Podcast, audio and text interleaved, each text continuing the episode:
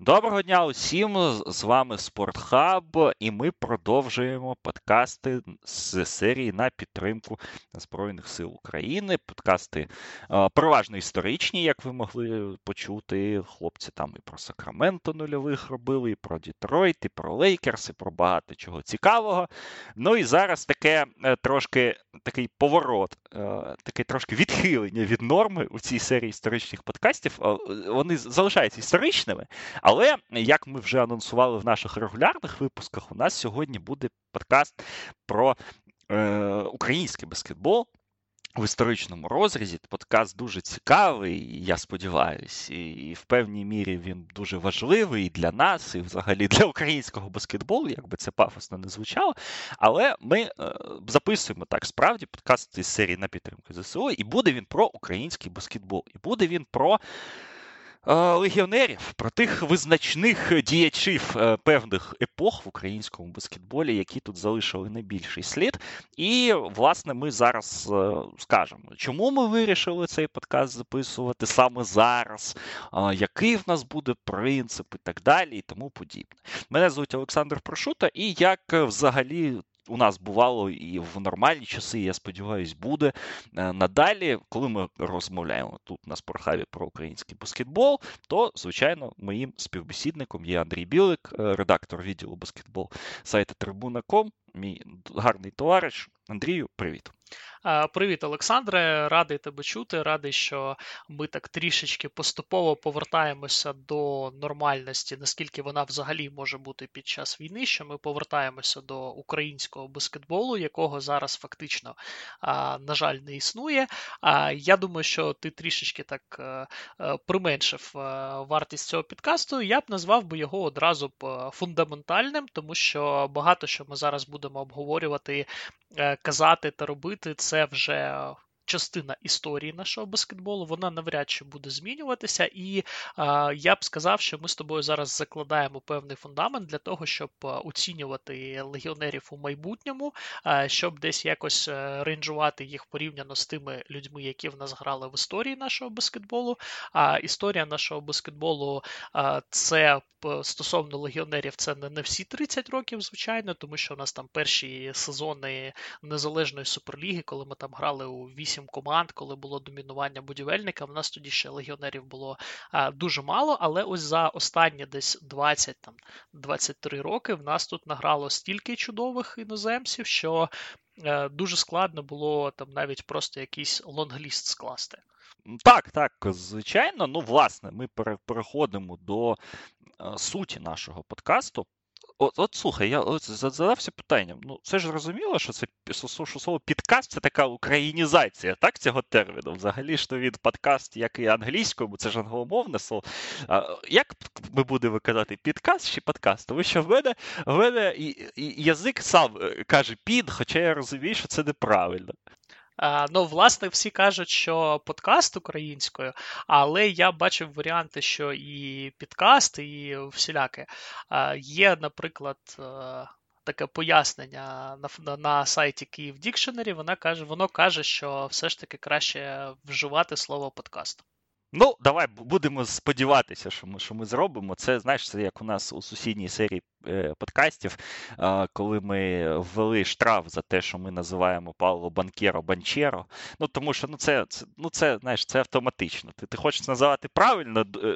Е, намагаєшся не зробити помилку, і все, одно її робиш, тому що ти вже звик звик казати так, не інакше. Ну, а то це таке це таке відхилення трошки від від нашої теми. Власне, до теми подкасту ми переходимо. У нас сьогодні визначення 64 і тут трошечки зірочку так робимо. Кращих легіонерів в історії українського баскетболу, в історії клубного українського чоловічого баскетболу. Власне, е, що ми будемо робити? Ми будемо визначати топ найкращих легіонерів в історії. Чому 64 і чому зірочка? Ну, взагалі, ми домовлялися про цей подкаст е, ще в березні, а березень це в нас березневе шаленство. Це час, коли усі заповнюють різні брекети, таблиці і і, і прочу всяку інтересну штуку. Ось. І ми вирішили, що ми ми зробимо ось такий подкаст, тому що ну, ранжувати перший, другий, третій, четвертий, двадцять восьмий, двадцять дев'ятий це достатньо важко. Ну і це це дуже необ'єктивно. Звісно ж, і цей варіант, який ми обрали, він не теж не є дуже об'єктивним про що про що казати. Ну але е, де де об'єктивність, а де ми? Але так цікавіше. Так, ми беремо сітку березневого шаленства, ну базову, так, і залишаємо принцип, яким за яким вони сіять там команди. Тобто, в нас буде чотири конференції, чотири регіони, я не знаю, дивізіони. Е, в них в кожному буде по 16 гравців. І в них будуть номера посіву з 1 по 16.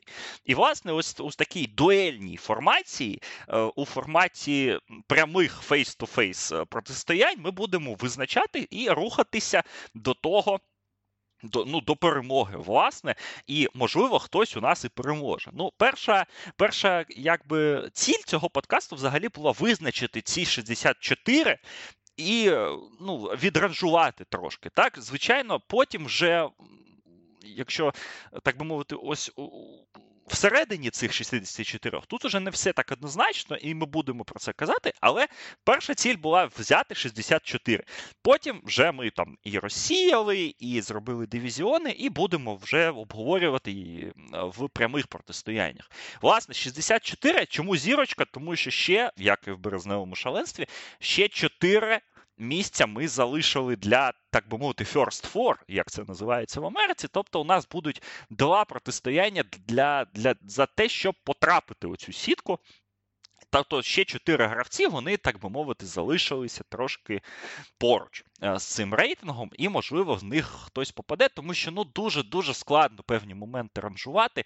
Е, і ми про це зараз ще поговоримо. Власне, я трошки повернуся до історії. Я хотів цей подкаст вперше, і це ну, цю всю, це навіть це був тоді не подкаст. Я думав це робити для сайту Планета Баскетбол, як таку інтерактивну штуку з голосуваннями з усіма оцим. Я її це ця ідея в мене до мене постукалася вперше два роки тому, коли був ковід. Ну тобто, приблизно десь рівно два роки тому, так, коли у нас тут була вся ізоляція, коли спорту не було не тільки в Україні, а й у всьому світі. Окрім деяких країн. А, Тобто, е, в мене тоді виникла така ідея так перебрати взагалі усі ці архіви, і ось і виникла власне ідея з сіткою, з чотирма дивізіонами, тому що ну я бачив топ-4 легіонери також залізно, і якось їх так розкидати, щоб у кожного був свій регіон, там своя е, своя зона відповідальності.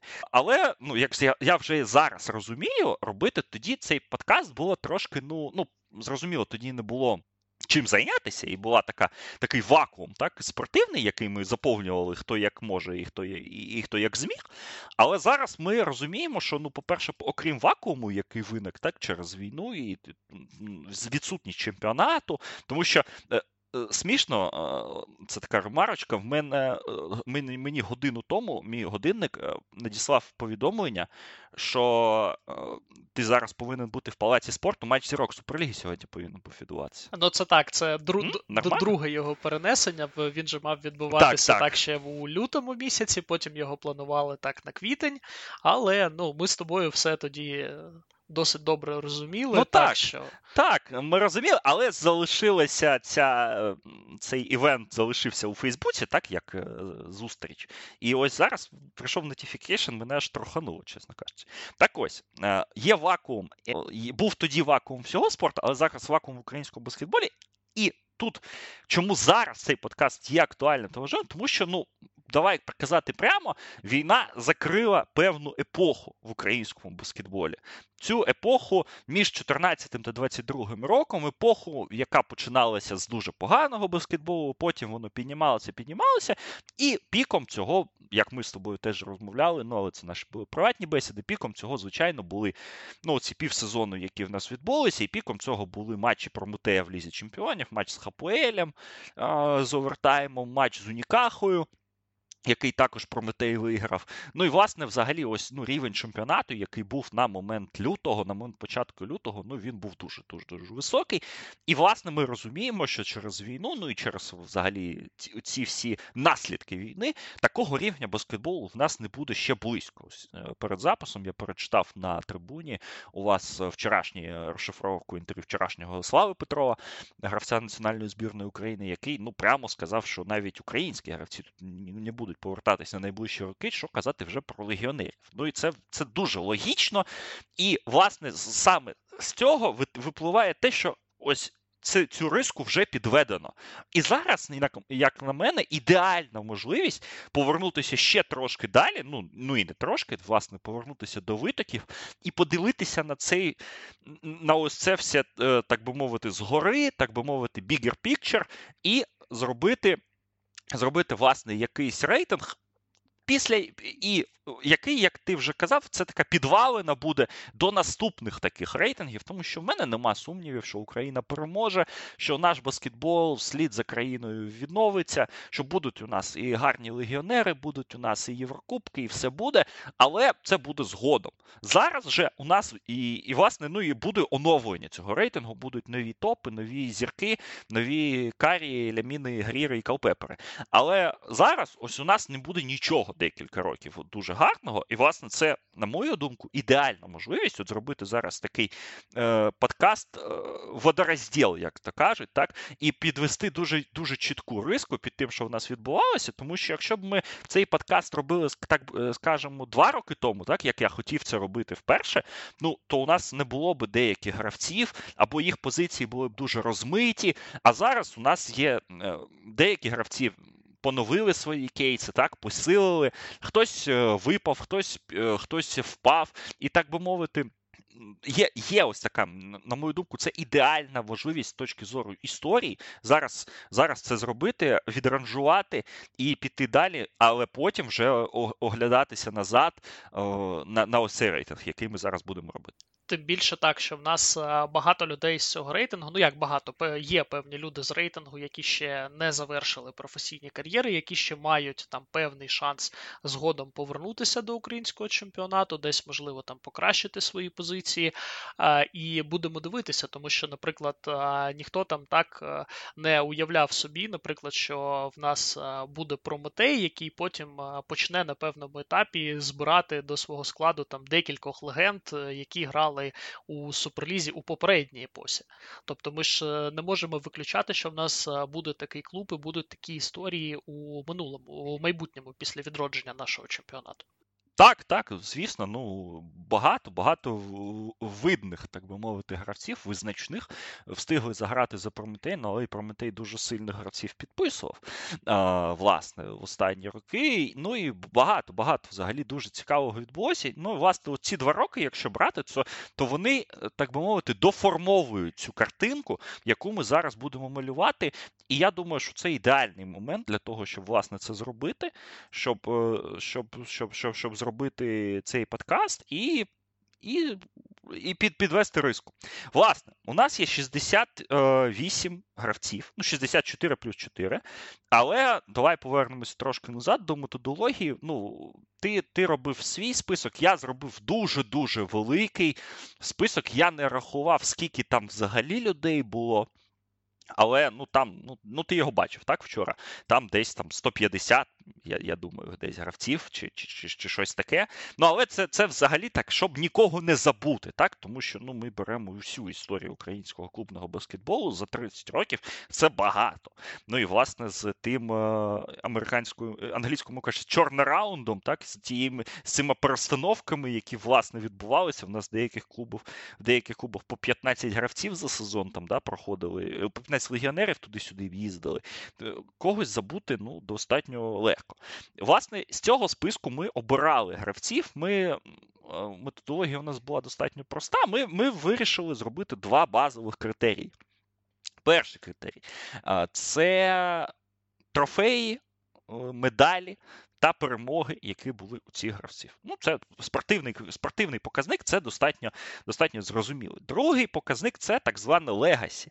Тобто, це е, місця е, в серцях та головах вболівальників, які займали е, певні гравці під час певних історичних епох українського баскетболу. Тому що є гравці, які нічого не виграли в Україні, а є навіть гравці, які там по 5-7 сезонів грали, і ну і справді в них нема трофеїв. Ну, є такі кейси, ми про них поговоримо вже коли будемо представляти власне гравців. Але ж ці гравці є локальними легендами для своїх клубів, для вболівальників з регіонів. Ну і для нас взагалі дуже поважними. Тому оці два моменти, оцей вплив так на свідомість вболівальників, місця в їх серцях та головах, це не як на мене два два дуже сильні критерії. Ну і потім ще два критерії ти додав також від себе. Нагадай нам. А, Так, ну я ще додавав критерій а, того, що це має бути людина, яка залишила слід в українському баскетболі. Тобто а, ми дуже е, серйозно підходили до того, що Е, в нас людина, яка відіграла там декілька сезонів, там 2, 3, 4, вона мала перевагу над е, тими людьми, які е, заїхали там десь на один чемпіонат, на півчемпіонату, тому що в нас можемо навіть вже там, наприклад, спалити перший кейс, що в нас, наприклад, грав у суперлізі такий собі Даріус Адамс, колишній лідер та колишня зірка команди Лабораль. Е, куча, тоді вона називалася Басконія е, і команди Євроліги. Це людина, яка заїхала до Суперліги випадково. Вона зіграла тут десь півтора кола у команді, яка навіть не вийшла до плей-офф. Е, вона там людина ця Ну, мала непогану персональну статистику, але якогось е, особистого вкладу до чемпіонату Суперліги вона не внесла. А потім Даріус Адамс у якості першої зірки, ну може там другої із е, Йоанісом Борусісом поруч. Е, ця людина завела команду не фаворита до фіналу чотирьох Євроліги у якості топ-2 гравця. А Потім і ще ми дивилися на індивідуальні перформанси. А, Тобто, наприклад, в нас були люди, які вибивали там по 50 або щось близько очок, і ці перформанси безумовно входили до історії нашого баскетболу. Про них багато казали, про них пам'ятають, досі обговорюють вболівальники. А, І, е, врешті-решт, е, ми оцінювали індивідуальний уровень, е, індивідуальний рівень гравців, яку вони кар'єру зробили після української суперліги. Е, яку вони кар'єру мали до української суперліги, тому що тут, е, коли ми підемо по нашому переліку людей, е, то в нас там будуть і призери Олімпійських ігор, в нас там будуть і майбутні чемпіони NBA. І це дійсно все непересічні люди, які також залишили свій слід в історії, і ми це також враховували, тому що ну, не можна пройти повз кейси, в яких е, люди грали в українській суперлізі, після чого або напряму, або транзитом через е, якісь європейські клуби вони їхали до NBA і потім там робили кар'єру. Тому що таких кейсів небагато, вони всі Е, вони всі цікаві, вони всі е, індивідуально е, визначні. А і це це всі люди, про яких ми навіть досі говоримо в контексті, що а пам'ятаєш, колись цей хлопець там грав в нас в чемпіонаті, там робив якісь цікаві речі, і ми навіть тоді не уявляли собі, що цей хлопець буде грати в NBA. Так, так, тут, тут, достатньо і таких гравців, так, хто прямо з України, деякі вирушали до NBA, які певні гравці транзитом, так, але деякі закладали підвалини свого успіху саме в Україні. Власне, ці ось ці 2 плюс 2 критерії, так, 4 базові критерії ми використовували для того, щоб е, від, відібрати цих цих виконавців. Ну і власне п'ятий критерій це суб'єктивність. Наше наше головне все це перший та головний власне критерій, тому що а, так, звісно, намагаючись бути об'єктивними, намагаючись порівнювати титули, медалі і інше, ми все ж таки також орієнтуємося на власні, а, на власне розуміння процесів. Я думаю, що воно достатньо значне і нормальне для того, щоб е, дотягує до того, щоб такі, е, такі фундаментальні речі робити, але ж ну комусь може щось не сподобається. Ну це нормально. Нічого нового тут е, не не відбулося. Власне, у нас був дуже великий лист гравців, е, лонгліст, так, так би мовити, long-long-long. Ми з нього почали відбирати гравців, ми відібрали перші 40, які, так би мовити, за будь-яких умов потрапили би до цього списку, до цього переліку, а вже потім добирали, там, ранжуючи, там, дивлячись на кейси певних чемпіонських команд і так далі, і тому подібне. Тобто ми ми багато таку велику роботу з цього приводу зробили. Ну і власне в нас е, вийшов е, такий топ на 64 плюс 4 гравці, 68. Ну і є гравці, які у нас залишилися в баблі, е, так званому, хто не потрапив останніми до цього переліку.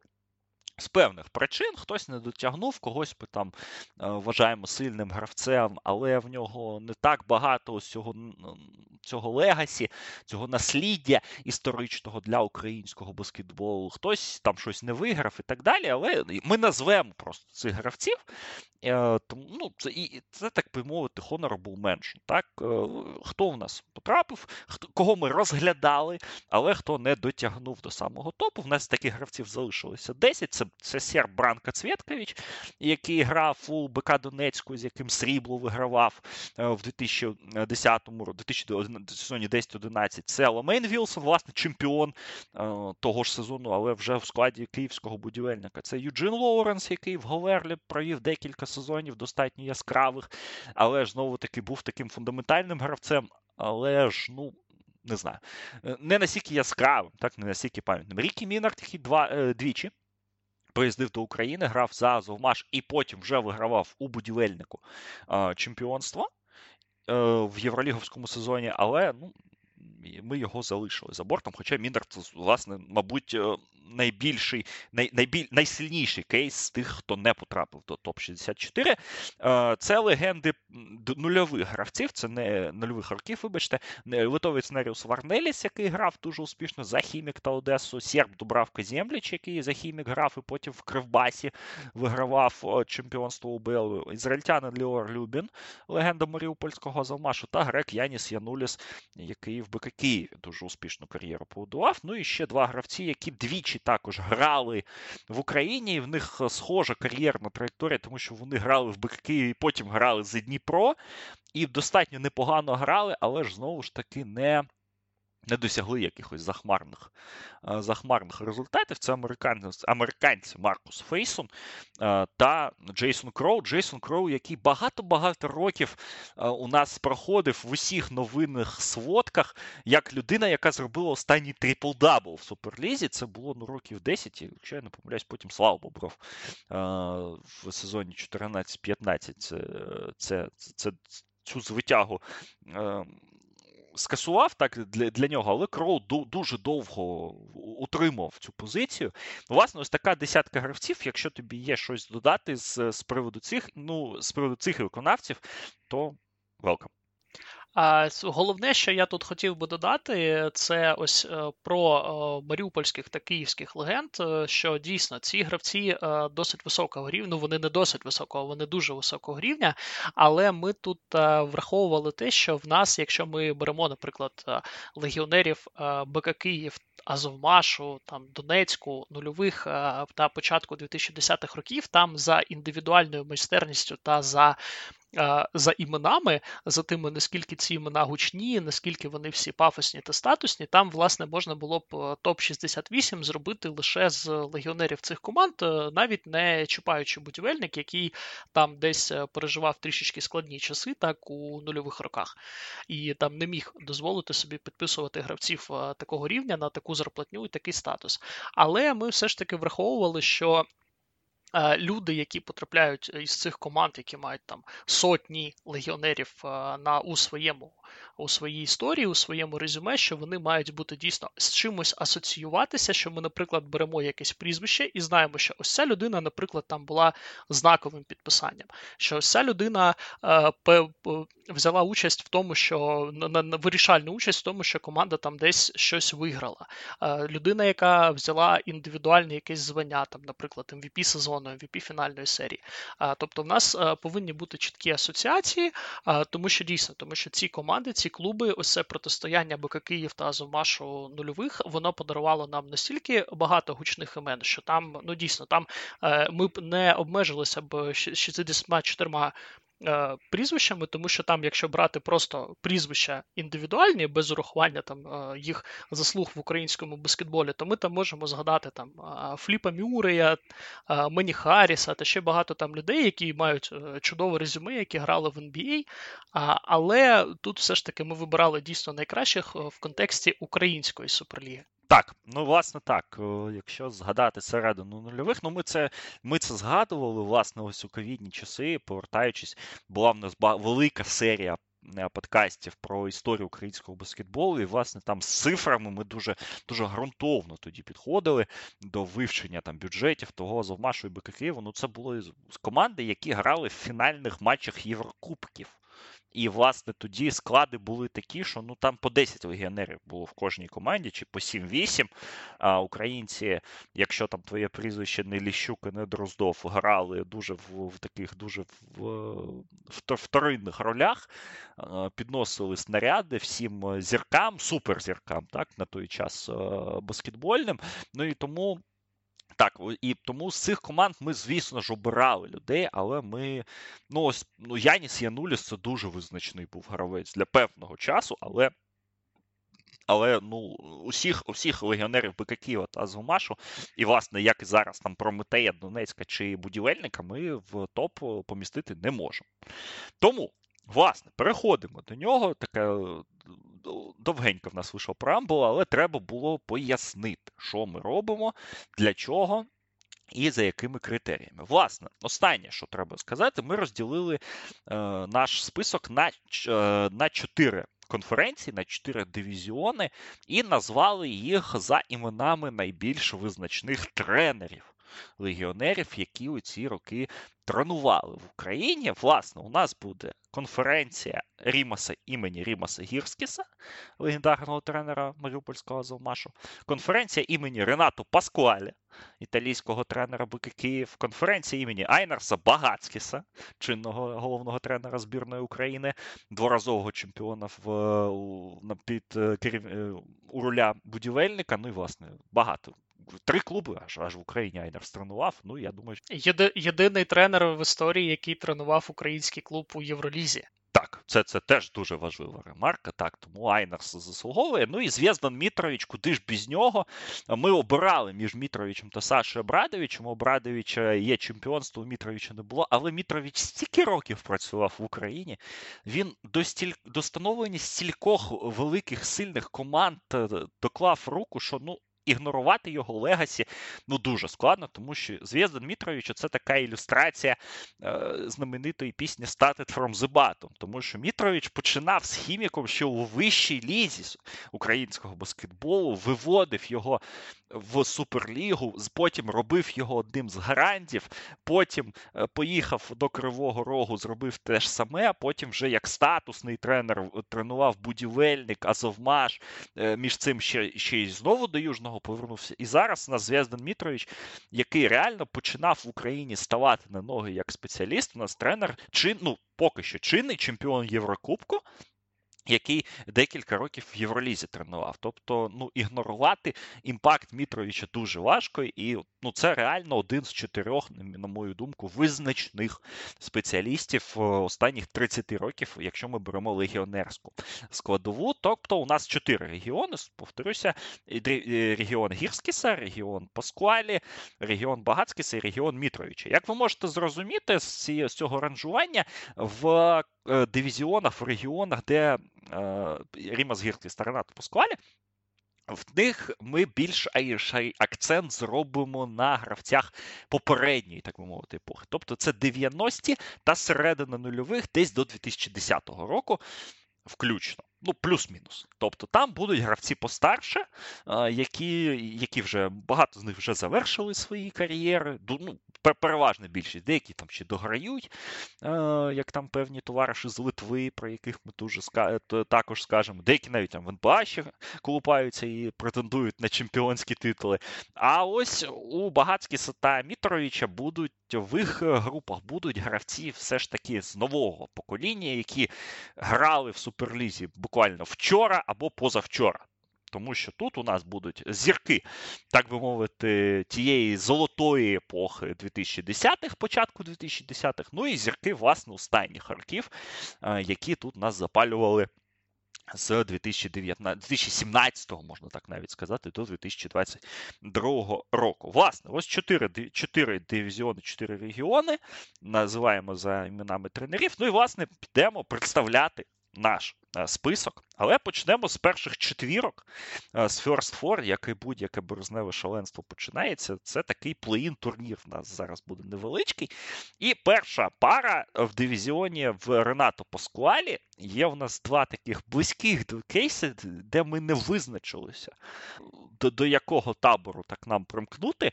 Ну і власне зараз будемо намагатися вирішити, хто ж хто ж переможе у цих у, у цій дуелі. А, Юрій Жужа, хорватський бігмен, який дуже багато часу грав в Україні, який грав за декілька різних клубів із за е, Кривба. Ну, по-перше, ми його пам'ятаємо як гравця Кривбасу, але і багато багато він награв. Ну і проти нього у нас білоруський центровий Олег Коженець, також схожий кейс, тому що Коженець е, легенда взагалі Сумихімпрому, але і за межами Сумихімпрому він встиг пограти в багаті в великій кількості клубів, і навіть до Запоріжжя його занесло е, в сезоні УБЛ, тоді він грав за Фером. Ну і, власне, Коженець теж залишив помітний слід. Це людина так, не першого не першого рангу зірка. Як жужа, власне, але е, гравці дуже-дуже цікаві для своєї епохи. Вони для українського для українського чемпіонату були визначними. Тобто, серед них зараз ми визначимо першого першого переможця який піде далі і буде змагатися за 12-й посів з іншим з іншим виконавцем. Так, і друга в нас пара плей-ін у конференції Айнерса Багацькіса зовсім інший кейс. Ми в цю пару співставили двох лідерів Прометея цього сезону, сезону, який для українського баскетболу, на жаль, вже завершився. Це Діанджело Харрісон і Діджей Кеннеді. Власне, щодо рівня індивідуальної майстерності, щодо кар'єрної біографії, щодо досягнень якихось індивідуальних командних, до цих людей е, не може бути жодних питань. Але, е, але, але чому Харрісон та Кеннеді в нас лише в плей-ін? Це тому, що вони власне не встигли не не, не, не через якісь е, свої особисті обставини, через війну, через російську агресію. Вони просто не встигли навіть повний сезон провести в українському баскетболі. А вони не встигли обрости е, титулами. Вони не встигли власне дограти сезон в лізі чемпіонів, де у Прометея до початку війни там були дуже непогані, навіть я б сказав би, хороші шанси на вихід до чвертьфіналу. Але е, ці люди, які дійсно дуже високого рівня, це люди, на яких е, почали ходити вболівальники в Україні, власне, на Прометеї, бо ця команда визивала досить високий рівень інтересу серед вболівальників там е, незалежно від регіонів. Але але, але в нас тут е, залишиться таке відчуття недосказаності, що ці люди могли б зробити для українського баскетболу більше, і ми не знаємо, чи могли б вони чого б вони могли б досягти, чого б вони там не могли досягти, тому що почалася війна, тому що Росія напала. І, на жаль, ось такі два топових легіонери Прометея в нас лише в плей-ін, і, власне, один проти одного, тому що. Ну, е, залишити е, цей Прометей там без мінімального представництва у Сіці було б е, несправедливо, тому що це команда явище, це команда, яка дуже істотно підвищила рівень цікавості до суперліги до українського баскетболу. Але ось це відчуття недосказаності у нас залишається. Так, звісно, нічого мені тут додати. Ну, власне, будемо розбиратися. Давай з першим кейсом. До Жужа проти Коженця важко мені сказати, хто з них більш. У Жужи кращий кейс, тому що він трофеї вигравав, але Коженець, ну. Це людина, яку я от з дитинства пам'ятаю, тому що ну, цей білоруський танк він він наводив страх ще з часів Сумихімпрому на усю лігу. Я тут за коженця все ж таки. Добре, приймається. Я у другій парі все ж таки пропоную Діджея Кеннеді провести далі по сітці, тому що е, Харрісон е, чудовий скорер, е, неймовірний бомбардир, який може вирішувати питання в кінцівках матчів та все таке інше. Але Кеннеді все ж більш універсальний гравець, та на дистанції сезону у великих матчах він став, навіть як мені здається, більш важливим гравцем для Прометея, ніж Харрісон. Тому ти за Кеннеді? Так, я за Кеннеді. Добре, добре, добре. Так, я я сперечатися тут не буду. Одне лише скажу, що у Харрісона лише все ж таки трофей один є. Він виграв суперкубок на початку сезону, в якому Діджей Кеннеді не міг грати фізично, тому що він тільки тоді його тільки підписали. Ось, але ну, ну Це це дуже дуже близький кейс, е, дійсно. Так. Так, ну але два лідери Прометея залишаємо діджея Кеннеді е, на, на, на цій позиції. Ну і власне тепер е, будемо рухатися до до до до, до, до найсмачнішого, того, що... так. Да, ну найсмачнішого. Почнемо з дивізіону Рімаса Гірскіса. Тут зрозуміло, ну і з тренерів ви можете зрозуміти приблизно, які, які, чому ми посіяли певних гравців туди, а не сюди. Ну, власне, в дивізіоні Рімаса Гірскіса перший seed це Халід Ель-Амін. Це це, це, це, це, це більш ніж зрозуміло. Лідер Азовмашу золотих часів, яким керував власне Гірскіс, триразовий чемпіон України. Потім у нього ще був будівельник, з яким він програв, як і це не іронічно звучало Азовмашу в фінальній серії. Але ж ну, Елемін це взагалі одна з головних головних зірок усіх часів в Суперлізі. Тому він отримує перший сід і проти 16-го посіву ми ми все ж таки виставляємо проти нього Джона Дегрота, гравця, який теж немало сезонів провів в українському баскетболі. Це гравець, який е, був в першій цій ітерації відновленого будівельника середини нульових сезону УБЛ, коли тоді завезли таку ораву американців, з яких е, в баскетбол, як виявилося, вміли грати лише двоє: Джон Дегрот Дерік Зімерман. Дерік Зімерман ще в нас буде. Е, заспойлимо трошки, але Дегрот він показав себе непогано в будівельнику, потім він пішов до Одеси де е, був одним з ключових виконавців, головним скорером в команді е, Олега Юшкіна. І, власне, Джон Дегрот навіть у нас був MVP матчу матчу зірок Суперліги. Е, це, це, теж це теж треба вказати в 2010 році в Дніпрі. Це був перший матч зірок Суперліги, на якому я був вживу, якщо так пригадувати. Ну, власне, Джон Дегрот непоганий гравець, тому він все ж таки проліз, проліз до нашої топ-64. Ну і, власне. Але я думаю, що тут в першому раунді кейс Халіда Елеміна проти Джона Дегрота, ну він достатньо очевидний. Ну, то так, тут е, немає де особливо сперечатися. Я думаю, що в нас е, кейс Халіда Елеміна буде очевидним ще там у декількох раундах, тому що дійсно це людина, яка е, була обличчям українського баскетболу нульових, не лише одного клубу, там неймовірний перелік трофеїв, там фінал Єврокубку Фіба із Азовмашем. Е, найбільше, так, якщо казати, досягнення одне з найбільших досягнень українських клубів на європейській арені. Е, тому тут його кейс е, ну, він безальтернативний. Так, і друга пара в нас у конференції Рімаса Гірскіса, восьмий та дев'ятий номер посіву. Це Родді Б'юфорд, ще одна легенда Маріуполя. Гравець такий дуже цікавого, з цікавим характером, з дуже цікавим ставленням до життя, але безумовний талант.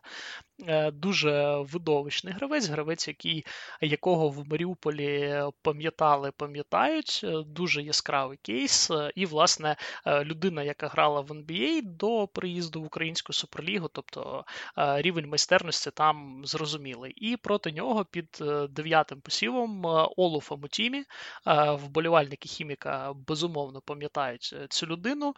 Данкер дуже яскравий індивідуально виконавець, який також запалював трибуни. Власне, це одне із е, моїх таких спогадів, якщо не дитинства, то там перших років, коли я цікавився українським баскетболом, що ось Фомутімі зараз вийде і він щось е, зробить. Це і legacy цього хлопця, принаймні у Одеській області, там дуже серйозно. Ну, треба зазначити, що Фомутімі канадець, е, гравець збірної Канади звичайно, не не, не, та збірна Канади була, коли там грав у Мутімі, як зараз, да, з усіма цими зірками NBA е, молодими. Але тут достатньо достатньо міцний гравець. Так, в нього багато бронзових медалей, як власне у кожного з хіміка. Родні Бюфор був в чемпіонських командах Азовашу. Е, теж визначна фігура, але ну тут вибір важкий, тому що з іншого, з одного, ну, Родні Бюфорд, як на мене, баскетболіст сильніше. Е, ніж Фомутімі. Але ж Фомутімі, ну оце, оце, вже Фомутімі це такий перший приклад того, що ми казали на початку. це серця е, вболівальників, це голови, так ось дитячі спогади, якісь певні е, яскраві моменти. Людина шоу одна з один з цього класу гравців, які зараз ну їх багато, і у нас буде теж у списку. Людина шоу. Тому я б я тут за Фомутімі. Як як би то не дивно, він у нас трошки нижче по посіву, але е, ось у цій дуелі я би йому віддав е, незначну перевагу. Ну, тим більше, що це в нас восьмий та дев'ятий посів. Це взагалі в нас у кожній конференції, так забігаючи наперед, це в нас буде дуже там близькі кейси за статусом. Ну, власне, це середина посіву, воно воно так і Воно так і має бути. Я з тобою погоджуюся тут щодо Фомутімі. Ще ще чому погоджуюся, тому що е, знову ж таки, Азовмаш нульових е, дуже багато легенд, там легенда на легенді, дуже багато яскравих гравців. Е, Фомутімі для хіміка це все ж таки явище, безумовно. Так, хімік, в хіміку небагато було таких да, і гравців е, запалюючих. Так? Ну, це була ну, переважно балканська команда. Е, за Зв'язданом Мітровичем і потім Дмитром Бузилевським у руля, де ну, де акцент завжди був на сербів, так, на сербів, на хорватів, зі невеличкими вкрапленнями американців. І ось так Фомутімі був взагалі найяскравішим з них. Тому Олу проходить наступного раунду. Продовжуємо йти по сіці дивізіону імені Римаса Гірскіса. П'ятий сіт. Манучар Маркуйшвілі ще одна людина, яка не потребує зайвих е, представлень.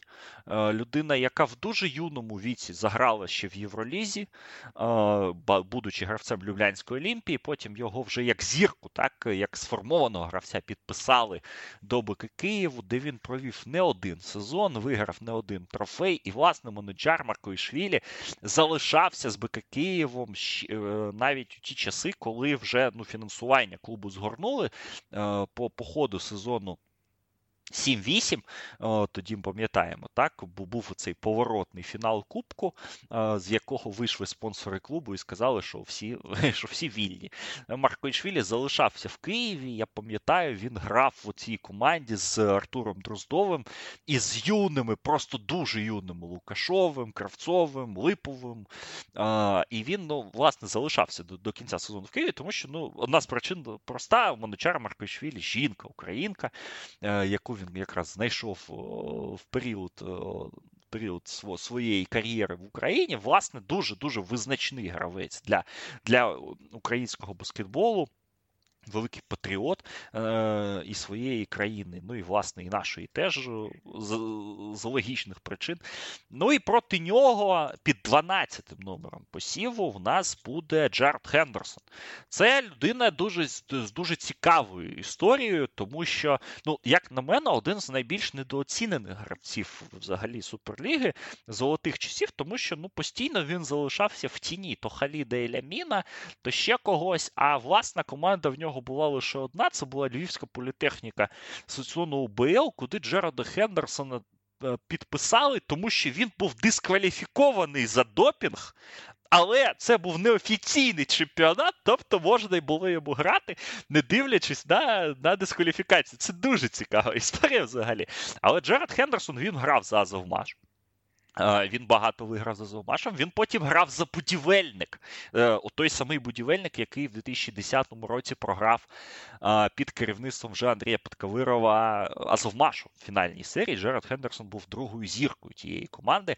Ну і власне дуже дуже сильний захисник, е, такий комбогард, е, архетипічний, так, з дуже сильним дріблінгом, з непоганим китком, всього потрошку. Але ну, це гравець, який я пам'ятаю, в мене викликав ну, такий страх, коли він виходив виходив на маркет, тому що ну, він був не дуже помітний, але він міг вбити будь-якого суперника в будь-якому окремому матчі. І, власне, за це ми Хендерсона пам'ятаємо, цінуємо, але ну, тут проти Манучара достатньо важко йому буде. Ну так, це у Маркоїшвілі дуже дуже потужний кейс. Е, тут, безумовно, він має йти далі.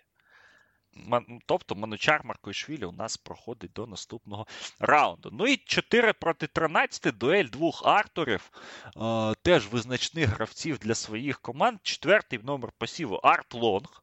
Легенду Маріупольського Азовмашу, один з найбільш неоднозначних легіонерів в історії взагалі українського баскетболу, тому що людина з супер просто талантом, яка його просирала, вибачте, за вислів, ну, усіма можливими способами. Ну і людина, яка після себе залишила просто нереальну кількість е, різних байок. Е, історій е, неймовірних е, про його поведінку. Ну, це це реально складати легенди можна про про такого персонажа, як Арт Лонг. І проти нього Артур Джонсон, американський бігмен, ще один легенда черкаських мав, справжня легенда, лідер тієї дуже-дуже яскравої помаранчево-чорної команди середини нульових років, яка гриміла, там, де Чарльз Госа був, там, де був Іван Колєвіч, там, де був юний Кирило Фесенко. Ну і власне Артур Джонсон теж теж дуже-дуже визначний гравець саме для Черкас, я би так сказав. Ну і був, були в нього дуже сильні статистичні сезони тобто середній дабл-дабл за гру, там взагалі без без, без жодних питань. Так що Артура Джонсона ми ми, ми пам'ятаємо, і, власне, своє заслужене місце він тут о, е, отримує. Але хто йде далі? Ну і ну і про Лонга нам ще розкажи, як людина з Маріуполя. Тут е, це, це, це ну я не не прошу переказувати всі ці байки, які коло нього були, але Ну, я скажу так, що Арт Лонг це одна з найважливіших складових українського баскетбольного фольклору. Дійсно, так, він е, непогано грав у баскетбол, в нього були всі природжені дані, природжений талант, але якось е, в історії він більше залишився завдяки всім тим легендам, які його оточували, всі всі, всі ті любові до українських дівчат, яка його оточувала, та там багато інших кейсів. Але е, маємо тут казати, що безумовно, що такі люди, які формували ось фольклор українського, український баскетбольний, вони також дуже важливі, тому що, ну, як би там не знаю, прикро, не прикро було б про це казати, але ось такі навколо баскетбольні історії люди їх е, обговорюють, цитують, е, обмірковують набагато більше, ніж там, не знаю, якісь е, цікаві комбінації або якусь там чудову статистику, яскраву статистику. Ну і маємо також сказати, що. Арт Лонг, власне, завершив, ну, не завершив свій життєвий шлях, він живе, продовжує свій життєвий шлях, е, але так як до чого все йшло, він вже після завершення професійної кар'єри він за кордоном, власне, на на батьківщині у Сполучених Штатах він отримав там досить суттєвий а, термін у в'язниці, там щось близько восьми років за бандитизм, незаконне володіння зброєю, там торгівлю наркотиками. Ну тобто людина е, дійшла туди, коли вона куди вона йшла всю свою кар'єру. Але це явище також. Е, може, може там трішечки негативне, але все ж таки явище. Це дійсно те, що ми називаємо легендою, може не в хорошому смислі е, сенсі цього слова, але це легенда. Ну і власне тут е, вибір за тобою. Ну я думаю, що Арт Лонг проходить. Артур Джонсон о, дуже-дуже сильний був гравець, але в нього і ну, пік був яскравий, але ну, звісно, Лонг тут ну, Лонг це реально фольклорний персонаж. Ще ще й дуже сильний баскетболіст. Ну так, маємо так про, про це не забувати, що в баскетбол він, е, коли хотів, е, він вмів грати дуже потужно. Так. Ну і власне наступна пара. Тут тобі слово, тому що ну тут взагалі дві легенди Маріупольського Азовмашу face-to-face. Так, дві людини, які е, робили історію Маріуполя, ну і не лише Маріуполя, так маємо казати. Це в нас продовжується конференція Рімаса Гірскіса, тому не дивуйтеся, тут Маріуполя буде багато. А шостий номер посіву в нас отримав Роландос Ярутіс, колишній гравець не лише Маріуполя, а й, наприклад, Черкаських мавп, який там також залишив там до досить суттєвий слід в історії клубу. Власне, там він і потоваришував із президентом Федерації баскетболу України Михайлом Бродським. Потім ми там бачили їх взаємодію там у якихось е, офіційних або не дуже офіційних е, проявах е, баскетбольної співпраці України та Литви. Грав багато в Маріуполі, був генеральним менеджером Маріуполя, десь там виконував обов'язки головного тренера з тренерством та менеджерством в нього вийшло не настільки яскраво, як із е, баскетбольною кар'єрою, а в баскетбольному плані Ярутіс запам'ятався як майстер, один із найбільших в історії українського баскетболу, майстрів е, вирішальних китків на останніх хвилинах. Він е, ніколи не був там якимось топ-скорером. Він ніколи не був там першою опцією у командах. Ну, власне, Star Power в нього трішечки не та, як у інших легіонерів там зіркових Маріуполя. Але це та людина, який партнери по команді довіряли вирішальні китки на останніх хвилинах найбільших матчів. Це людина, яка вигравала великі поєдинки, людина, яка вигравала титули. Власне, титулів у Ярутіса із Маріуполем більш ніж достатньо. І одинадцятий номер посіву в нас е, отримує Лорінза Херрінгтон. Дуже цікавий, але трішечки забутий хлопець із Маріуполя. Власне, його кейс е, цікавий тим, що це один із перших е, вдалих досвідів Маріуполя по запрошенню американських гравців. Їх тоді двоє приїхали, якщо я не помиляюся, у сезоні 2003-2004. Лоренза Херрінгтон та Джуніор Хемілтон. Це були такі перші визначні американські американські гравці Азовмаша, які потім робили ось цей шлях для Халіда Еляміна, для е, багатьох інших американців, про яких ми ще згадаємо. Е, він дійсно він не залишив такого масштабного сліду в історії українського баскетболу, але як один із перших визначних легіонерів Маріуполя у дуелі протистоянні з БК Київ, він має бути відзначений. Е, ну я думаю, що тут Ярутіс за сукупністю досягнень має йти далі, але про про Херінгтона треба також не забувати. Так, я погоджуюсь. Ну, Херрінгтон так, я пам'ятаю його дуже яскраво. Ці всі ці всі матчі Азовмашу сезону 3-4, 4-5, якщо я не помиляюсь, там по ТРК Україна їх транслювали тоді в Запоріжжі. ТРК Україна тоді ще не було е, національним каналом, не був, так, але його можна було там десь впіймати на на антені. І я дивився ці ці матчі Азовмашу, ну і так, і Хемілтон, і Херрінгтон. Ну і Херрінгтон ще в два е, в НБА Лайв був, я пам'ятаю точно. Його можна було підписати, і це, це в мене викликало викликало такий е, подив, так то що у нас люди з НБА Лайф грають в чемпіонаті України. Е, І це це, це, це також це такий спогад яскравий, але, звичайно, Роландас Ярутіс. Е, legacy в нього побільше. Ну і власне один ну, з... До речі, до речі, переб'ю тебе. Б'юфорд також був е, в NBA Live, і там можна було скласти команду, де де були б одночасно там він, Б'юфорд. Е, і ще хтось був. А, і Діжон, і Діжон Томпсон. Ну, Діжон Томпсон, Можна... так. Дійдемо ще й до нього, звичайно. Ну, власне, Роландос Ярутіс, який, власне, завершив кар'єру в Маріуполі і одразу ж перестрибнув, так, зняв майку і став головним тренером команди. Ну, про тренерські його звитяги ми не будемо казати, вже їх нема.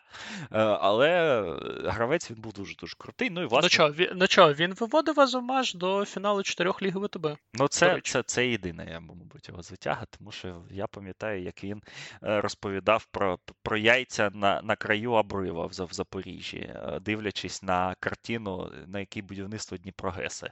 От, от, Оце я точно пам'ятаю про про, е, про Ярутіса Протерську І ще є один спогад, але я його прибережу до наступного, коли в нас до наступного дивізіону. Та, то, Оце буде це, це, це, це, це, це айканік момент, але до нього ще дійдемо. Пара 3-14. І тут, звичайно, ну ми ми деякі пари так робили не не спеціально, деякі пари спеціально. Ну і власне оця пара це так. Це ми спеціально таке зробили. Е, Але ж ну, тут, тут два гравці, яких саме життя е, звело е, до цієї пари. Я не знаю, чесно кажучи, вони знайомі між собою чи ні, ну, мабуть, точно знайомі, але е, але ж. Третій третій номер посіву Піджей Такер. Легенда баскетбольного клубу Донецьк. Людина, яка великий слід в історії цього клубу залишила, але в першу чергу вона залишила великий слід в історії, якщо ми кажемо про Донецьк, тим, що вона збіжала з цього е, клубу як криса. Просто цитуючи тодішнього е, головного тренера, слеш головного генерального директора клубу Валерія Миколаївича Плеханова, залишилися «Е, такера сталі стільки кросовки. Е, це, це, це була в нього така прес-конференція, е, коли Донецьк знімався з чемпіонату е, в сезоні 9-10 через фінансові проблеми. Ну і власне Піджей Такер. Ну але він він приїздив до Донецька зі суперзіркою. А, І після цього, як ви знаєте, кар'єра у Піджея Такера пішла вгору, тому що він декілька років пограв ще в Європі в Греції, і, власне, будучи гравцем чи Аєка, чи Аріса, я вже не пам'ятаю, він приїздив в Україну грати проти будівельника в, Євро, в Єврокапі. І дуже сильно грав. Потім він грав у Німеччині. Ну і, власне, ось так от Піджі Такер добрався до NBA, де, власне, влітку цього 22-го року став чемпіоном, 21-го, вибачте, року, став чемпіоном в майці Мілуокі Бакс. Зараз він грає в Майамі, дуже важливий гравець, йому 37, якщо я не помиляюсь, років. Але ну, Піджей Такер це, це це, людина, без якої оцю історію оцієї епохи в українському баскетболі ти не напишеш.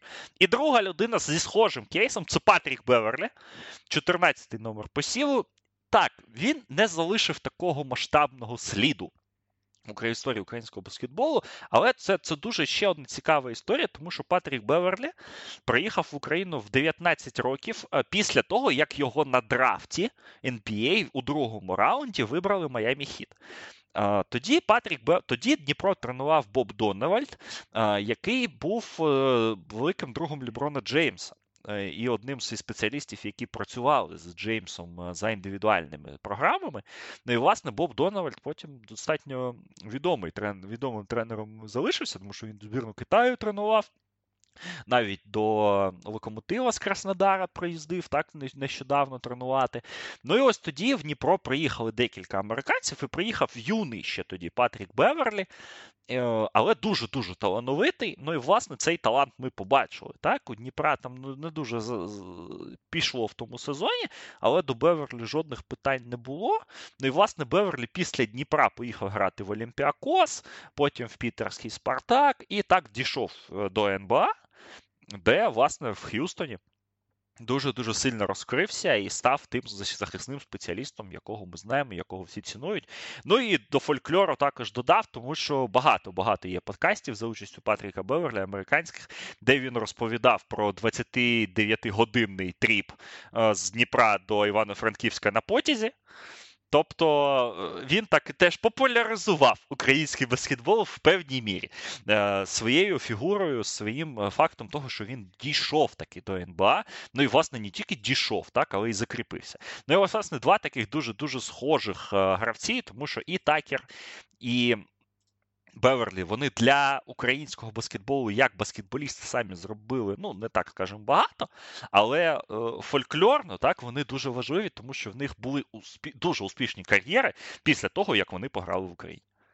А Мені щось здається, що якщо б е, Такер та Беверлі вийшли б грати б один проти одного, ця б гра завершилася б з рахунком 0-0, всі б пішли спати. Ну, це, власне, про їх найсильніші сторони, це найпотужніші такі захисні спеціалісти сучасної NBA. І знаєш, е, тут так дійсно вони не залишили якогось там е, великого там е, сліду, вони не награли на велику кількість титулів, що також важливо. Але це люди, яких ми завжди згадуємо, коли кажемо, що Українська суперліга баскетбольна це не кінець баскетбольного шляху, це не лише місце, де можна заробити якісь великі гроші, граючи там перед декількома сотнями вболівальників. Це ті кейси, про які ми кажемо, що ось після України можна розвиватися далі, можна їхати до топ-чемпіонатів, навіть до NBA. Я думаю, що далі має йти такер, бо чинний чемпіон NBA це така серйозна штука. Окей. Ну і власне переходимо до е, ще однієї пари. Пара 7-10, пара дуже цікава, тому що під сьомим номером посіву в нас є Томас Дзілінкайтіс який багато грав в Україні, який три за три різні клуби зіграв в Україні. Він встиг пограти в Азовмаші, з яким власне став чемпіоном України. Потім встиг пограти в будівельнику е, в сезоні УБЛівському, де він там теж теж е, виграв кубок УБЛ. Ну і потім він приїздив до Черкаських мавп, вже таким поважним ветераном в 31 рік. Та команда Йові Царсіча вона там нічого не досягла. Е, з визначного, але має, маємо факт. Ленін Кайтіс грав за три клуби в Україні і грав дуже успішно. Один з тих легіонерів, які так залишаються ну, багато поваги заслужили е, за ті часи. І 50-м номером посів Іван Колієвич, який також грав за мавпи, і і грав за мавпи з е, одночасно з Ділінкайтісом. Ось цей ось останній період, що що, що цікаво. Але ну, Колієвич зробив собі ім'я в першу чергу е, першим своїм прошестям до України, тому що він був дуже-дуже яскравим легіонером у тій команді. І, Знову ж таки, Черкаський. І ну, в мене з Колєвичем це, звичайно, згадується їх конкурс строчкових на матчі зірок у БЛ, коли вони з Олександром Рибалком ну, там в повну феєрію влаштували. Ну, але і без цього Колєвіч був дуже-дуже дуже сильним легіонером, так і в хіміку він потім ще встиг пограти. Не потім, а перед перед, перед мавпами. Ну і власне Колєвіч це ось та людина, яка, з якою також асоціюється. Ну, це це таке е, регіональне обличчя так, однієї з епох українського баскетболу, і, власне, дуже дуже важлива людина з, з цієї точки зору. Е, погоджуюся, я б навіть у цій парі я б все ж таки далі б Колєвіча провів, бо він, як на мене, все ж таки більш, е, ну, якщо ми кажемо про legacy, це все ж таки більш, більш помітна особистість. Що так, думаєш? ну і я думаю, так, я я би погодився з цим. Так що Іван Колєвич йде далі. Ну і, власне, закриваємо дивізіон імені Рімаса Гірскіса. 2-15, пара е, дуже цікава. Другий посів Кенан Байрамович. Ну, це легенда Суперліги. Тут, тут, Я думаю, що кож, кожна людина, яка стикалася з українським баскетболом е, всередині нульових, знає, хто це такий. Це людина, яка встигла і за Азовмаш, і за БК Київ пограти. Е, ну і Байрамович був у нас і чемпіоном України дворазовим, кубок вигравав. Ну і власне, власне, ось, ну, без нього точно ти історію українського баскетболу не напишеш, тому що Кенан Байрамович це Кенан Байрамович. Е, проти нього Брайан Грін. Дуже цікавий гравець, гравець, який за три різні команди встиг пограти в Україні: за Суми Хімпром, потім за Миколаїв і за Говерлу. І в усіх цих командах ну це це ось продовження так, ось цієї цієї, цієї, галереї образів шоуменів. Е, людина з е, дуже, з дуже помітною зовнішністю, величезні дреди. Е, людина, яка, не дивлячись на ці дреди, які, мабуть, важчі, ніж його, я не знаю, важчі, ніж його ноги, вона літала просто по паркету, і це справжній шоумен, який робив шоу, але й по. по, по не дивлячись на те, що шоу, так він дуже в нього помітний impact ігровий був на майданчику, тому що він був третім-четвертим номером, він був таким е, захисним цементом, який скріплював команду за рахунок атлетизму. За рахунок швидкості. Ну і власне Брайан Грін це це дуже суттєва. Е, е, це, це це, людина, яку так, скажімо, легко забути, так, ось у цьому всьому. Е, усій всій картині, так, в, в величезній легіонерській, величезній палітрі, але він він, він дуже яскравим гравцем був, був дуже сильним данкером. Ну і, власне, за три клуби він грав і грав дуже успішно. Але ж, ну, і, Тобто його місце в топ-64 для мене взагалі не обговорюється. Але якщо ми кажемо про ситуацію з сіткою, то тут, звісно, у Кенена Байрамовича е, шанси повище. Ну, безумовно, так. Бо це дійсно людина, яка обумовлювала одна із людей, яка обумовлювала свою епоху в українському баскетболі. Власне, в нас тут е, лише такі, ми намагаємося лише таких і залишити. Ну, ось Кенен Байрамович прямує до наступного раунду. Ну і власне, давай тоді е, переходити до. Як ми підемо? Ми вже досіємо цю або будемо представляти інших гравців? А давай підемо до конференції Багатскіса, давай трішечки до сучасності підійдемо. О, Непогано, непогано. Так, Так, відій, відійдемо трішечки від екс... Е, історичного екскурсу, потім ще встигнемо до нього повернутися. От, Давай подивимося конференцію Багатскіса.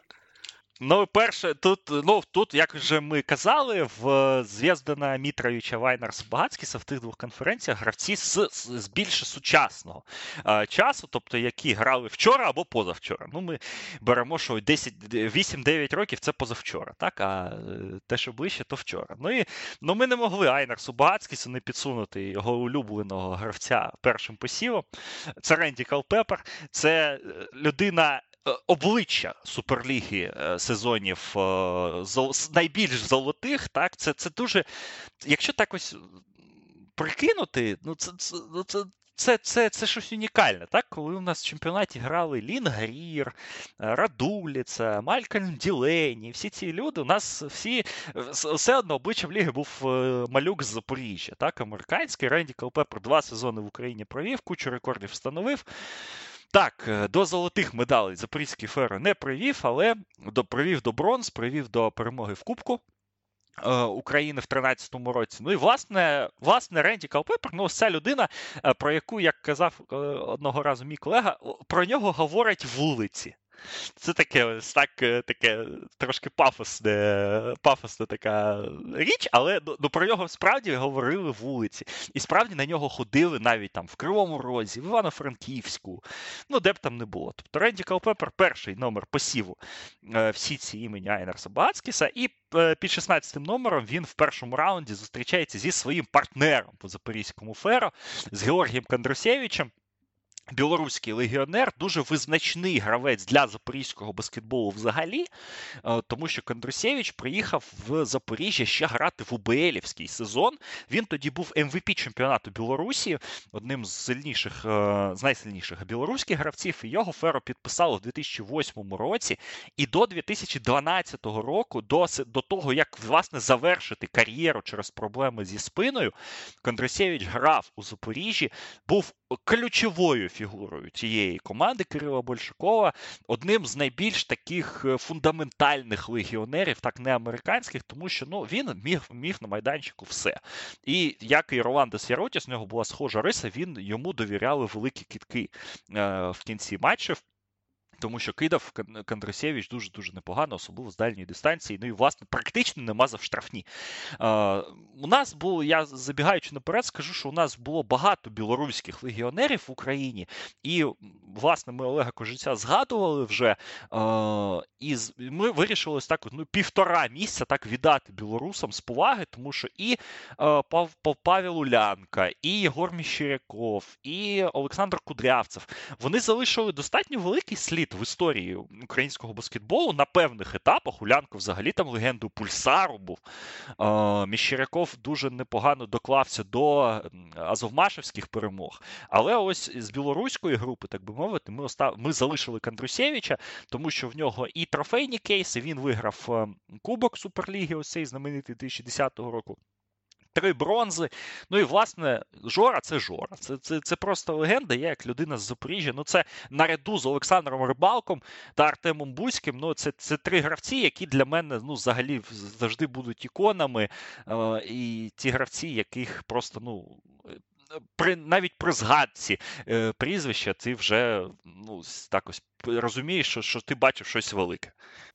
Так, я з тобою тут погоджуюся, тому що дійсно ну, людина багато років е, відіграла за один клуб, стала, як то кажуть, local legend. Е, дійсно, не не був він настільки яскравим гравцем, як той такий Калпепер чи інші американці Фероза НТУ, але також е, важливим був гравцем команди, тим більше команди, яка в нас там не дуже полюбляла там якось в широку ротацію.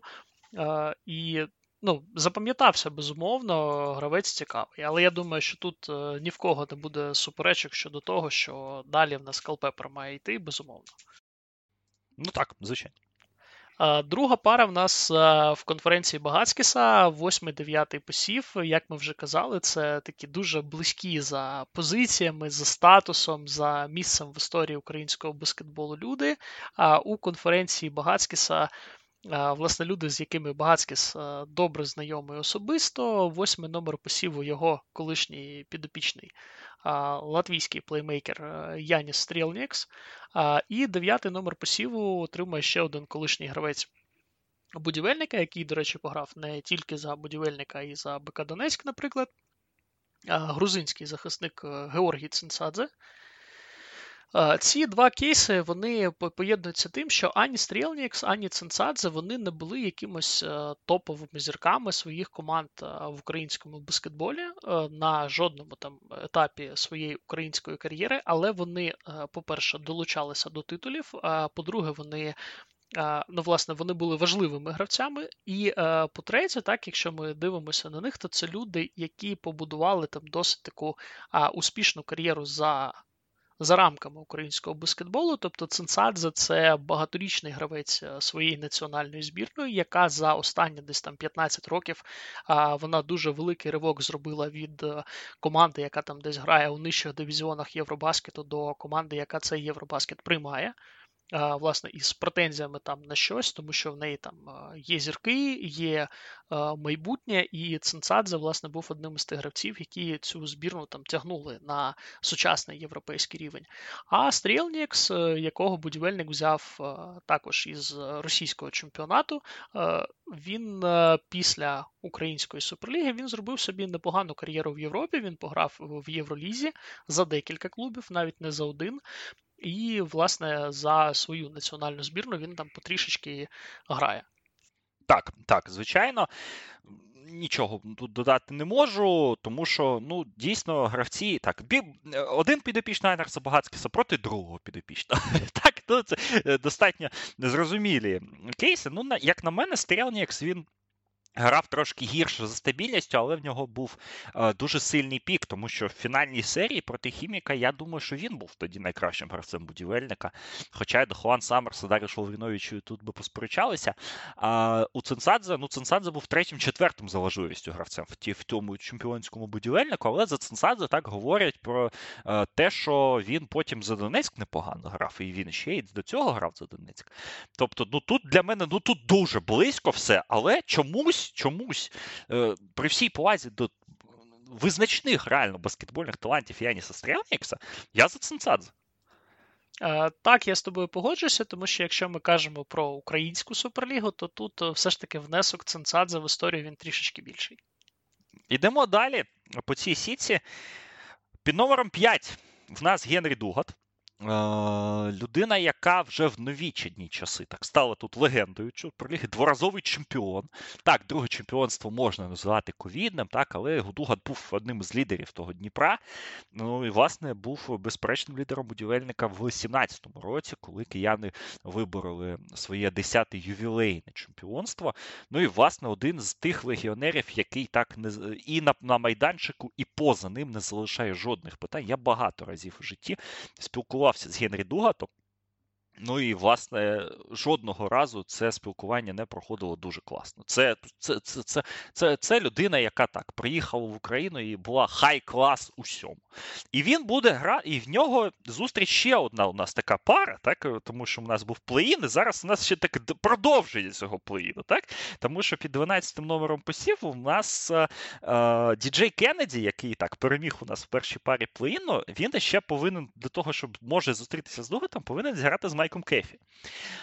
Майк Кефі у нас MVP Суперліги минулого сезону. Непоганий сезон і цей проводив. Так, не не, не сказати, що визначний, але непоганий. Кеннеді проти Кефі. Нам з цим потрібно ще розібратися до того, щоб переходити до Дугата.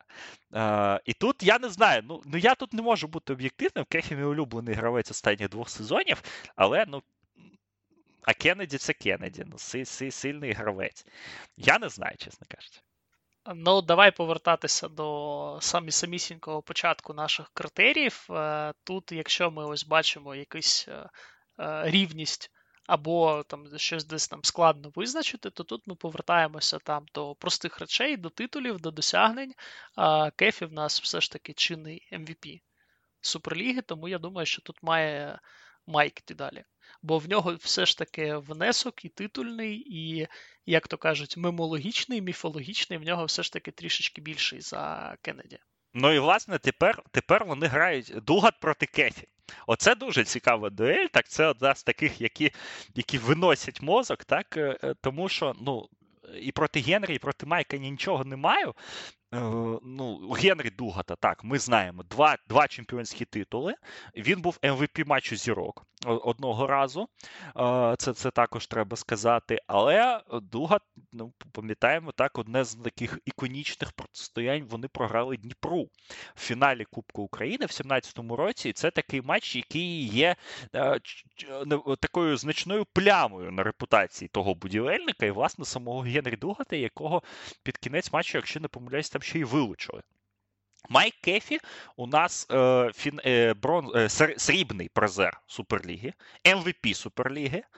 Е, і, власне, з Київбаскетом непоганий теж другий сезон був, але ну, ну ні кубку не було. Ну, Тут нічого не можу сказати.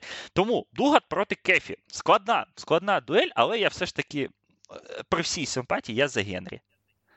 Е, так, я з тобою погоджуюся. Я думаю, що найбільший мінус е, Дугата в цій парі це той, що він не грав за Запоріжжя. Ну так.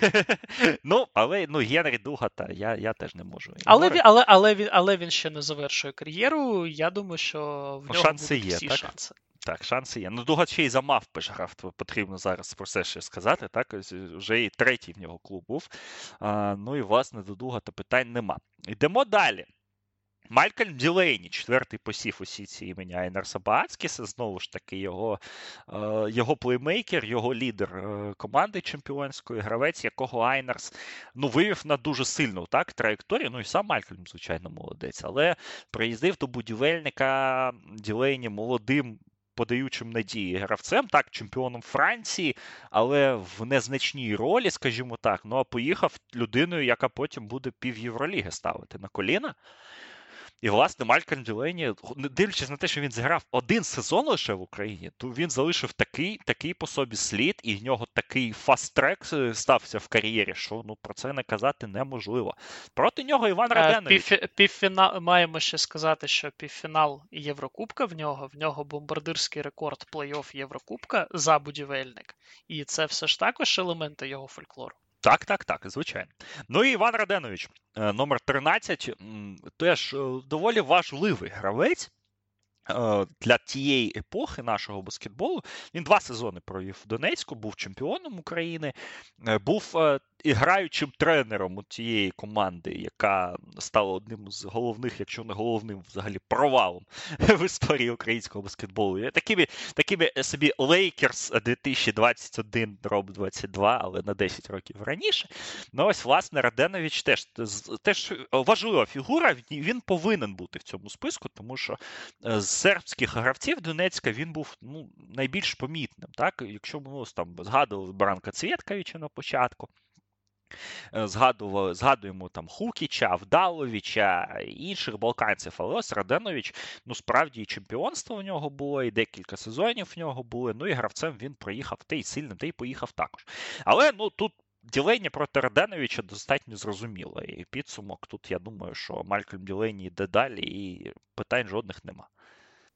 Ну, ми маємо напевно одразу зазначити так для слухачів ще раз нагадати, що е, якщо ми е, когось там відсіємо у першому раунді, це жодним чином не означає, що ця людина що з нею щось не так, що з її кар'єрою щось не так. Просто е, тут сам факт потрапляння ось цих людей, які там отримали в нас е, посіви там від 10-го та нижче, це означає, що вони там виграли е, дуже високу там конкуренцію за ось ці місця, що ми дійсно вважаємо їх одним із топових легіонерів. І якщо ми там, наприклад, е, того ж таки там Стрілнікса чи Роденовича зараз викреслюємо в першому раунді, попри там всі їх титули, якісь заслуги, там непогані сезони, це в жодному разі не означає, що ми там їх списуємо. Це означає, що вони потрапили до великого великого переліку, і ми їх також відзначаємо. Ідемо далі. І ось тут дуже цікава пара екс-гравців будівельника. Під шостим номером посіву Дерік Зімерман, одна з головних легенд Суперліги стику нульових та десятих, тому що е, ось з тієї групи так, гравців, яких завезли тоді до Києва. Е, він він, ну, ну, він був був найкращим і, власне, і залишився грати в тому будівельнику, який прогресував. І потім вже так, кияни пішли трошки далі в власному розвитку, але Дерік залишився в Україні. Він грав за чотири різні клуби. Він грав за Говерлу і був частиною, ключовою частиною найбільш успішної Говерли в історії бронзової. Потім він ще грав за БК Київ і за Дніпро Азот. Ну, там він вже не був таким, так, е, е, з точки зору результатів е, не був настільки легендарним, але з точки зору, ну, власне, ну, Зімерман це ще один fan favorite. Це людина, яка жодному не відмовила там в автографі, фото. І, власне, це гравець, який створював потрібну хімію в будь-якій команді, у яку він потрапляв.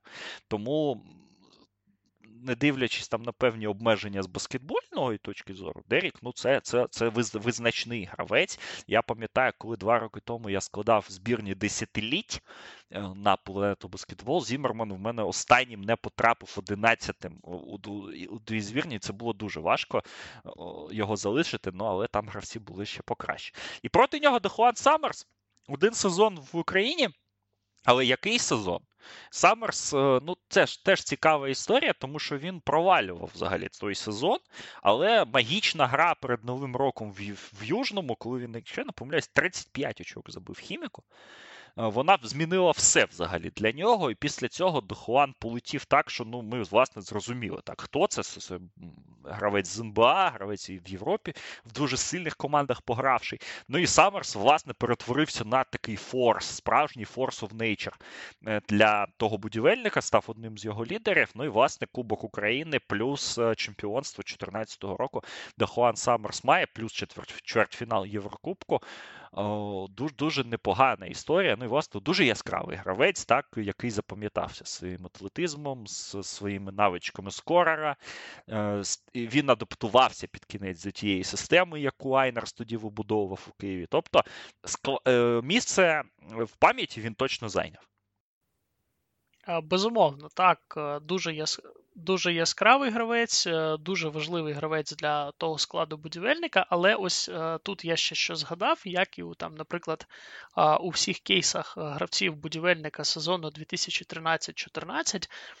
Давай казати так відверто. Там е, для багатьох вболівальників, е, та власне, взагалі для багатьох гравців, там е, друга половина сезону вона так трішечки змазалася, тому що в нас вже тоді почалися всі події. У нас почалася почався майдан. Потім в нас була ну, був початок війни на Сході, і там взагалі ось цей е, сезон, ось та фінальна серія, де в нас е, потім грали будівельник, е, там, де був потім ще у того ж таки хіміка, наприклад, були там чудові перформанси від Роланса Фрейманіса вони в нас е, так десь пройшли трішечки повз українську баскетбольну спільноту, тому що там, е, ну, власне, кінцівка кінцівка того сезону, вона взагалі не дуже ось як, ну, вона була десь там. Десь на периферії ми не дуже так сильно цікавилися всіми тими явищами, і, можливо, там ми десь трішечки вклад е, Саммерса, ми його применшуємо. Можливо, так. Ну, хто ж тоді перемагає? Ну, я думаю, що тут все ж таки має Зімерман йти далі. Окей. Дерік Зімерман прямує до наступного раунду. Ну і, власне, 3-14. Цікаве теж протистояння. Одна з легенд Суперліги Джеремі Шапел. Мій улюблений гравець тих часів, я про це казав і завжди і буду казати. Це це приклад того, як повинен виглядати переможець на баскетбольному майданчику, тому що шапелом команди не програють взагалі. І вони постійно перемагають, особливо в кубкових протистояннях. Це в нього це він цей цю навичку він і в Італію повіз потім.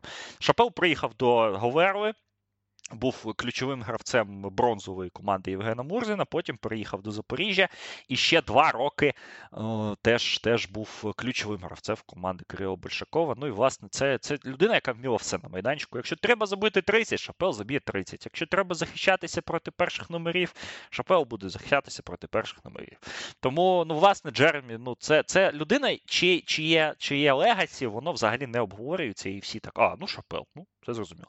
І проти нього ще один лідер ті, Говерли тих часів Кіндл Дайкс, дуже яскравий гравець, так і за зовнішнім виглядом, і за стилем, і за усім тим, що він робив. Але Кіндл Дайкс, е, ну.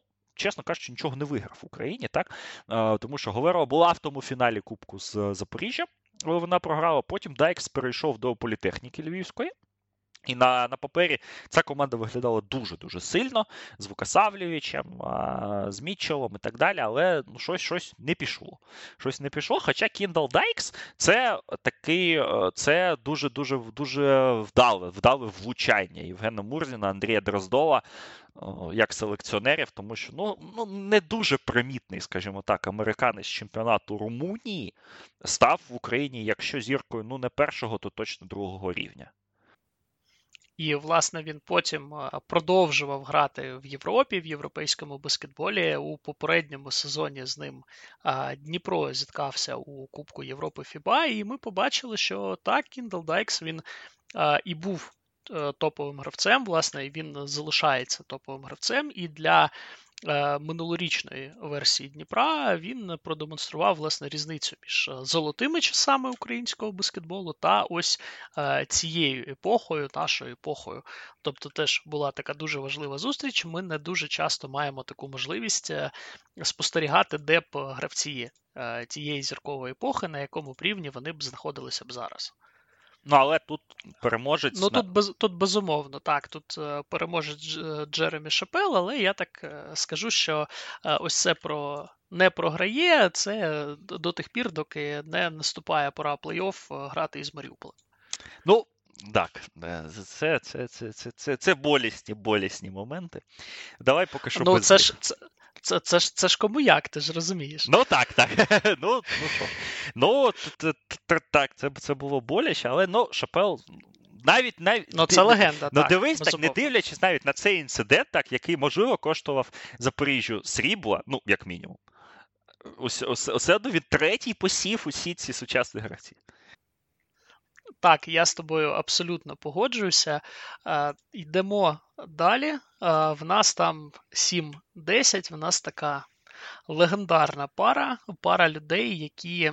Е, ну, я не знаю, як це казати. Це люди, які, якщо ти скажеш про цих людей, це щось фундаментальне, це щось люди, які асоціюються зі своїми командами. Це люди, не які які не були там топ-зірками української суперліги, там не штампували там один титул за іншим. Там це не Халіди Еліміни, це не Ренді Калпепери, але ось ці люди, які а, знають, як робити результат, знають, як грати на. Топ-рівні.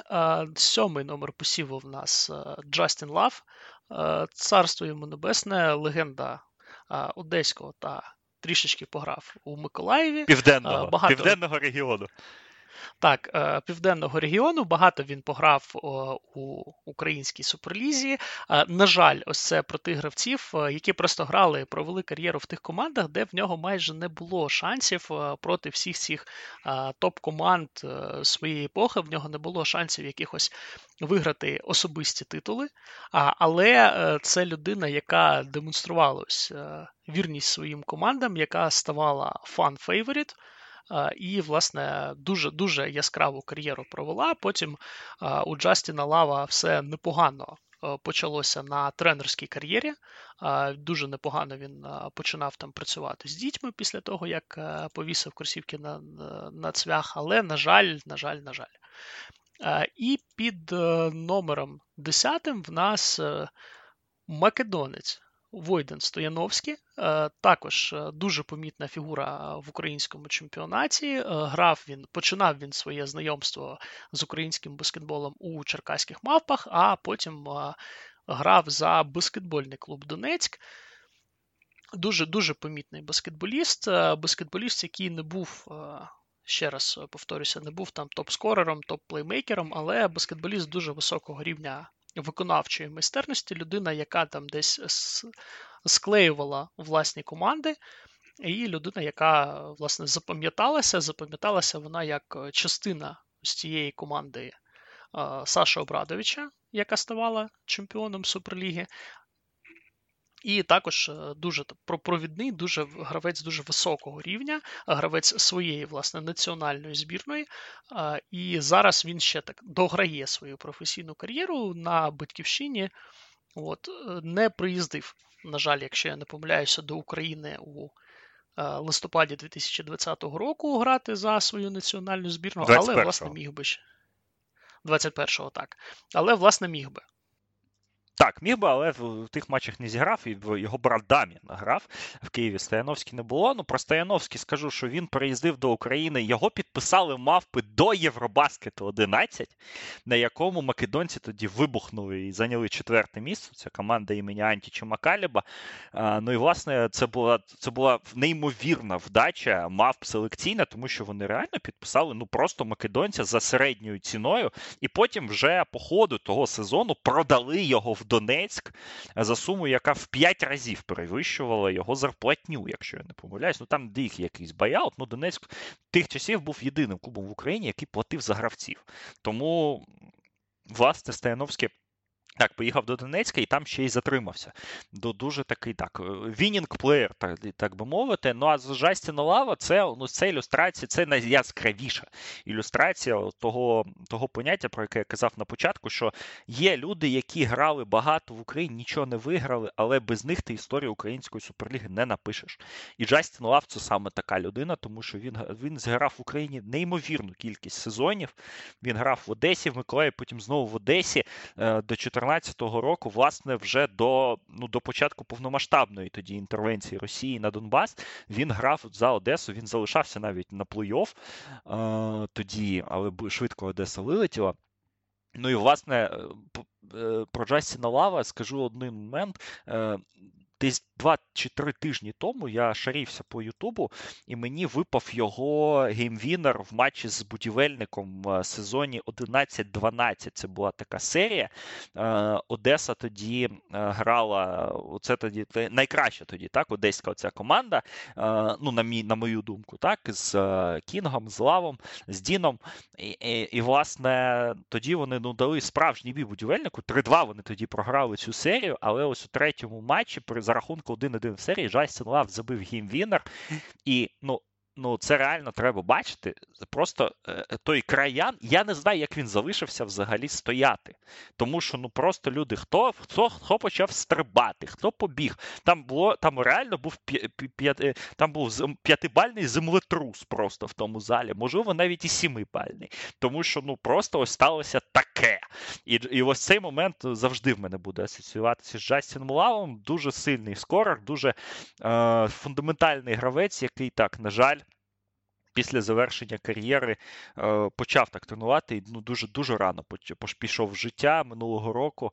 Велика велика втрата, і дуже дуже горісно було про це читати. Але власне він завжди назавжди залишиться в серцях вболівальників українських це 100%. Ну і власне, я ось думаю, тут от ось цікаве, цікаве протистояння, тому що Стайновський два сезони е, титули е, і дуже дуже непогано. Але Лав, ну його вклад в український баскетбол тих часів він для мене він переважує. Так, тут я з тобою погоджуюся, тому що дійсно це людина, от як ти кажеш, це ось людина, без якої ти історію українського баскетболу не напишеш. І якщо там, наприклад, десь е, там е, у Стояновській, якщо ми там десь про нього забудемо, в нас е, досить таке нормальне представництво так баскетбольного Донецьку. В нас нормальне представництво тут команди там того ж таки Саші Обрадовича.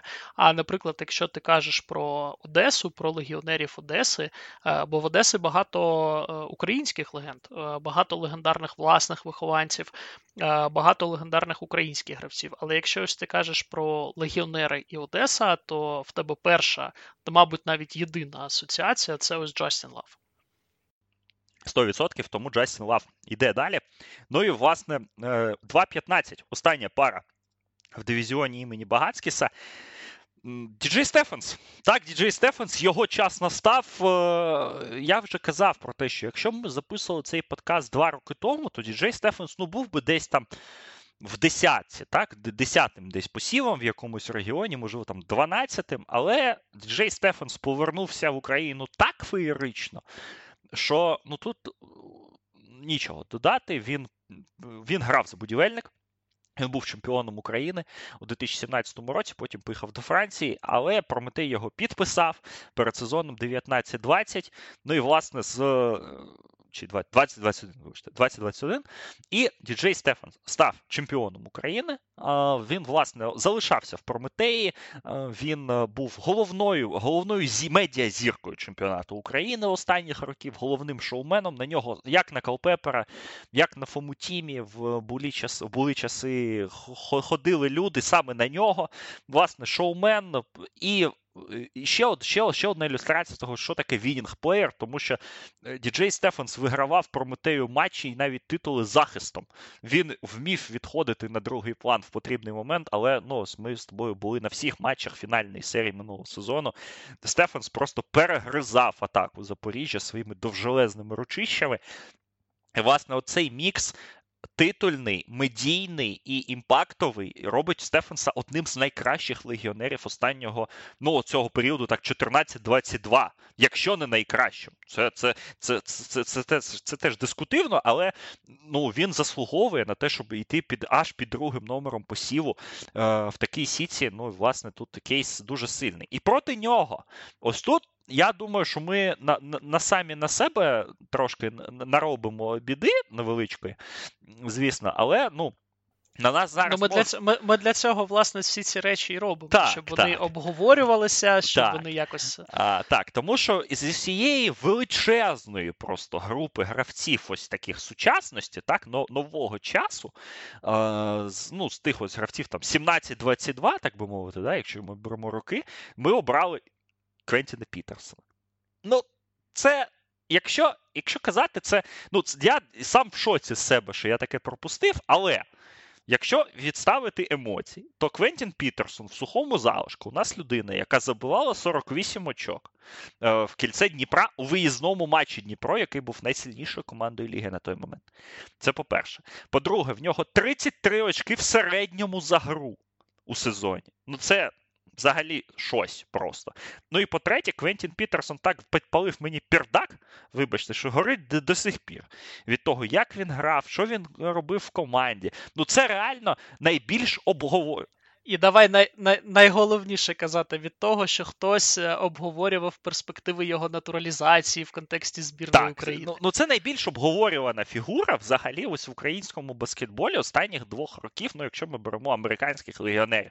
Тому що, ну, звичайно ж, фактор Миколаєва тут зіграв свою роль, але Пітерсон, ну, справді в нього ж е, ну, дуже сильний ривок, так, кар'єрний, тому що він після Миколаєва підписався в Бакені, став е, в Данії, став головним бомбардиром Ліги Чемпіонів ФІБА. Зараз грає в Туреччині, і навіть минулого року в мене була розмова з приводу його е, підписання до NBA. Так, на camp deal, але ну я давав е, свою там оцінку. В мене знайомий скаут е, клубу NBA питався за Пітерсона. Що для мене взагалі було шоком, тому що ну підписали якесь чудо.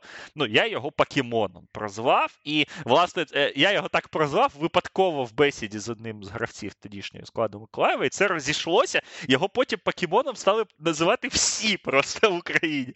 Е, ось. Ну, але ж, ну, якщо так відставити емоції, то гравець дуже дуже класний, електричний. Ну і знову ж таки, у нього цей, ну, скільки він там, 10-12 матчів так зіграв за Миколаїв. Але ось, ось цього вихлопу і е, статистичного, і візуального і медійного вистачило на те, щоб ми ми реально прокинули. Я з спойлерів, у нас нема Джареда Террела в топ-64, а Пітерсон є. І це я вважаю правильно. Ну так, дійсно, тому що український баскетбол, як і взагалі будь-який баскетбол, його неможливо виміряти одними лише титулами, тому що ну, в нас, е, як, якщо ми там е, беремо приклад, а весь баскетбол бере там приклад е, з NBA, то в історії NBA до ось останніх років, коли в нас вже почалося таке справжнє повномасштабне рінгчейзерство, в нас власне було багато гравців, які залишали там слід в історії, які були дуже помітні, які там мали якісь зіркові прояви, але в них не було якихось е, індивідуальних там титулів, в них не було якихось командних титулів. Але це люди, які запам'яталися вболівальникам, люди, які робили шоу. Це нормально, тому що баскетбол. Е, ну, має бути перш за все для вболівальників. Якщо ми кажемо про миколаївських вболівальників, то певно вже вся Україна знає, що ми їм дуже респектуємо. І, власне, завдяки саме миколаївським вболівальникам багато в чому Квентін Пітерсон він залишився в історії. Тобто, так, його там, наприклад, е, його слід в історії українського баскетболу не можна там, наприклад, порівнювати з тим таки Стефенсом, з яким він в парі стоїть. Бо Стефенс це не лише видовище, це ще й безумовна якість, це ще й великі перемоги, тим більше з двома різними командами у якості там топ-2, можливо, гравці там фінальної серії. Але Пітерсон це та людина, яка ось демонструє, що баскетбол для вболівальників, що баскетбол там не завжди там якийсь а, а, білий, чорний в контексті а, настроїв. Не все тут або добре, або погано. Е, Пітерсон був дуже дискусійною людиною, абсолютно. Навіть е, я думаю, що навіть серед вболівальників Миколаєва він був дуже дискусійною людиною. Але це явище е, хай таке невелике на протягу якогось невеликого часу, але це людина, яку ми згадуємо досі. І, до речі, якщо я зараз все правильно пам'ятаю, а ні, неправильно. Хотів сказати, що це в нього найкращий результат скорерський в Суперлізі з часів Ренді Калпепера, але ні, в нас ще був там 50-очковий матч Артема Швеця, але до топ-10 індивідуальних перформансів новітнього часу Суперліги його 48-очкова гра безумовно входить. І це також це, це, це те, що ми також будемо пам'ятати. Це те, що ми будемо там порівнювати, коли в нас хтось буде бити наступні рекорди. що ось він зіграв як Пітерсон, чи він зіграв як Калпепер. Так, дуже ну дуже яскравий гравець, так, і він за ці за ці два місяці, чи там три місяці, які він награв в Україні, ну він залишив дуже дуже дуже сильне враження. Е, У у, у тій ще лізі, де настільки магнетичних гравців було не дуже багато. Скажімо, е, ну тут зрозуміло так, що Стефанс проходить далі, тому що в нього титули і медійність, і, і все інше, але ну про QJ ми поговорили. і Я думаю, що це, це, це важлива бесіда, яку потрібно було провести. До речі, знаєш, що зараз, е, поки ми все це проговорювали, про що я зараз подумав? Що ось ми зараз е, дуже яскраво розповідаємо про е, Діджея Стефенса, про того ж таки Пітерсона, там, та може навіть там про Генрі Дугата, тому що зараз ми живемо у час соціальних мереж, де після будь-якої там гри всі ці хайлайти там протягом декількох годин вони розлітаються по мережі, їх всі бачать, і навіть якщо там хтось не дивиться перманентно поєдинки супер. Суперліги, то він знає, що ось це Стефенс, що зараз він е, поставить згори там через двох баскетболістів, там, наприклад, того ж таки Кривбасу, е, і це видовище. І е, я подумав про те, що в нас спільнота може трішечки недооцінює там таких людей, як той такий Б'юфорд, як той такий Фамутімі чи Брайан Грін, про яких ми вже казали у сітці більш там баскетболістів з більш стародавнього часу Суперліги, тому що в нас дуже багато, точніше, дуже мало візуальних підтверджень того того, що робили на майданчику ці люди. Що в нас там е, немає якогось е, повноцінного архіву матчів чи повноцінного архіву хайлайтів. Е, я думаю, що якщо б він був, то більш яскравими були б ось ці наші приклади з більш давніх часів Суперліги. Ну, це дуже слушне зауваження, так, безумовно. Ну, є, є, можна пошукати так по інтернетах певні, там навіть є повні матчі деякі Азовмашу з Києвом. Але ну, це, це не систематизовано. Так, на жаль, дуже на жаль. Не не, не, не, не кажучи так вже про матч там Суми Хімпрому а, середини нульових, чи там як чи там рівенського пульсару. Е, тому, звісно, зараз ось ця інтернетизація. Так, ну якщо якщо ми так повертаємося трошки до історії, е, ми починали тоді проєкт iSport.ua у 2009 році з того, що ми набирали регіональних кореспондентів тоді у відділ баскетболу, тому що не було трансляцій матчів. Е, і і треба було писати звіти е, з матчів. Ну, На них треба було ходити. Тому що ну ну не показували ігри навіть по телебаченню. Показували одну гру в турі, чи там дві гри в турі, чи показували регіональне ТБ, до якого в тебе нема доступу Ну, якщо ти там в Києві, так, або ну, в Маріуполі в тебе нема доступу до львівського телебачення. Ну, наприклад. А, І власне. Ну, безумовно, так. А матчі Маріуполя в нас е, транслювало локальне ТБ, в якого там, е, до якого не було там доступу десь там, не знаю, в Івано-Франківську. Так, я пам'ятаю ці історії. Ну, ось і, і так. І ми з цього починали. Так, вже там, за два за, за два з половиною роки у нас почалися повноцінні трансляції. Так, там з певними шараховатостями, так би мовити, так, кажучи російською. А, Але це це, ну, це, це власне це, це треба розуміти, так, з чого навіть ми з тобою вже починали, не кажучи про старше покоління, так, про наших колег, які там 40 чи там 40 плюс, так би мовити, так, з чим вони стикалися. А, І, власне, ну, усі ці згадки історичні, так, перше, ну, зрозуміло, що середина нульових це епоха, коли вже там був телеканал Мегаспорт, коли тоді баскетбол був в пріоритеті в них, і багато багато було трансляцій. Так, не всі матчі, але багато показували. І, власне, ну ця епоха Мегаспорту, вона вона вже була перед нашими очима в деякій мірі. А ось епоха 90-х це газета команда. Це це, це те, що написав Юрій Виставкін чи інші там баскетбольні оглядачі. Інших джерел нема. Просто нема. Е, як орієнтуватися в, тих часах.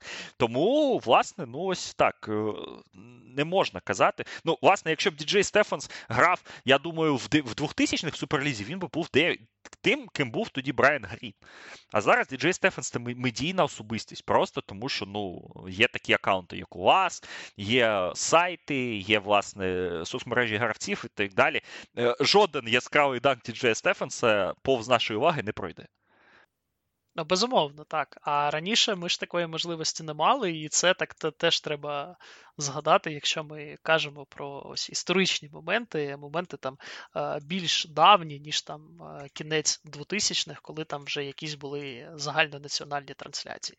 І я, до речі, ще чому дуже добре, наприклад, пам'ятаю Фомутімі, бо в Хіміка ж тоді був один із е, найкращих залів в українському баскетболі, і канал Мегаспорт дуже часто, дуже багато транслював саме матчі Хіміка, тому що була непогана телевізійна картинка, і ми тоді спостерігали. Тому що хімік тоді е, витратив мільйон доларів на ось цю всю студію, яка до сих пір в них там стоїть у Южному і справно функціонує.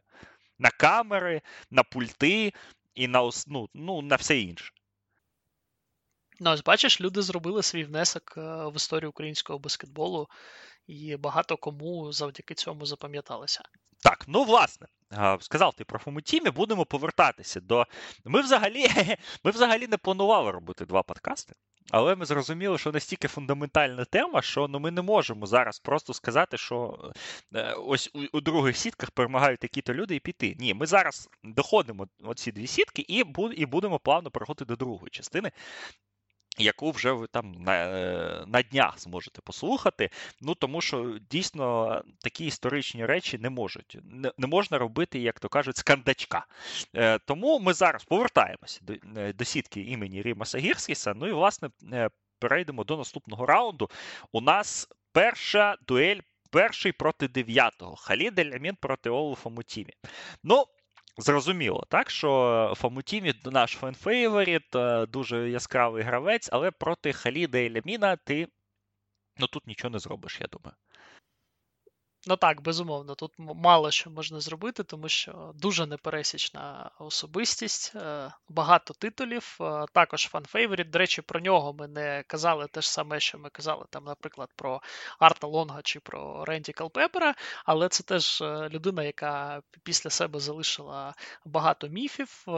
Власне, Веляміна, якщо я не помиляюся, в нього навіть і дитина в Україні в Маріуполі залишилася яка, до речі, якщо я також не помиляюся, займається зараз е, спортом, але не баскетболом, а боротьбою.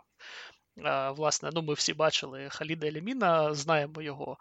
Е, фігуру і розуміємо, що так, що з його складом тіла, з його антропометричними даними у боротьбі все все має бути добре.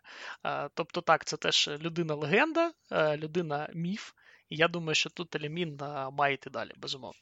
Так, Халіт проходить далі. Манучар Маркаїшвілі п'ятий посів проти Арталонга четвертий. Тут вже цікаві починаються пари, але у Манучара Маркаїшвілі є таке трошки.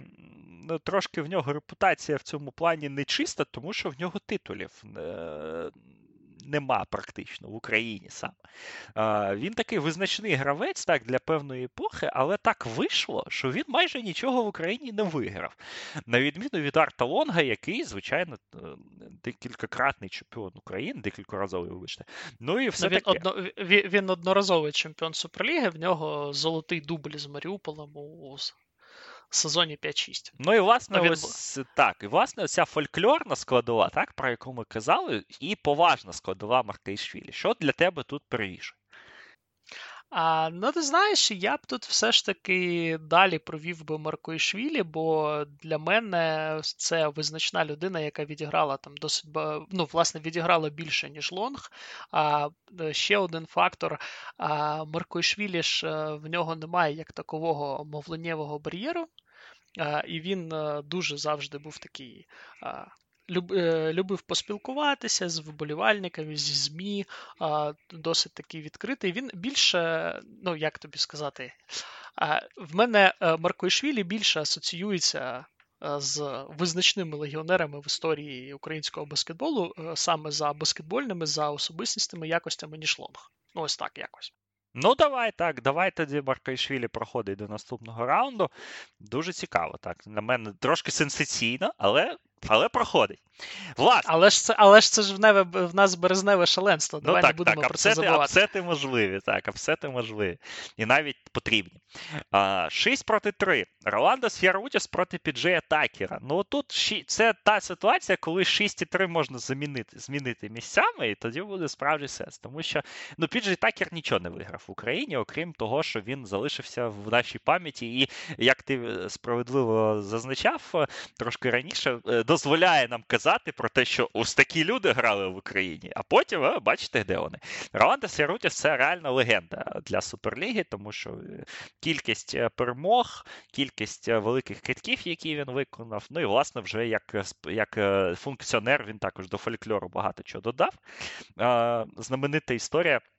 Я насправді не знаю, наскільки це правда, але я я щось таке чув, що коли Ярутіс е, очолив команду е, в Маріуполі, е, він ну ще він тільки тільки тільки завершив кар'єру і приїхав якийсь якийсь американець на tryout е, до Маріуполя в тому сезоні, і ну якийсь там з не дуже сильною біографією, так?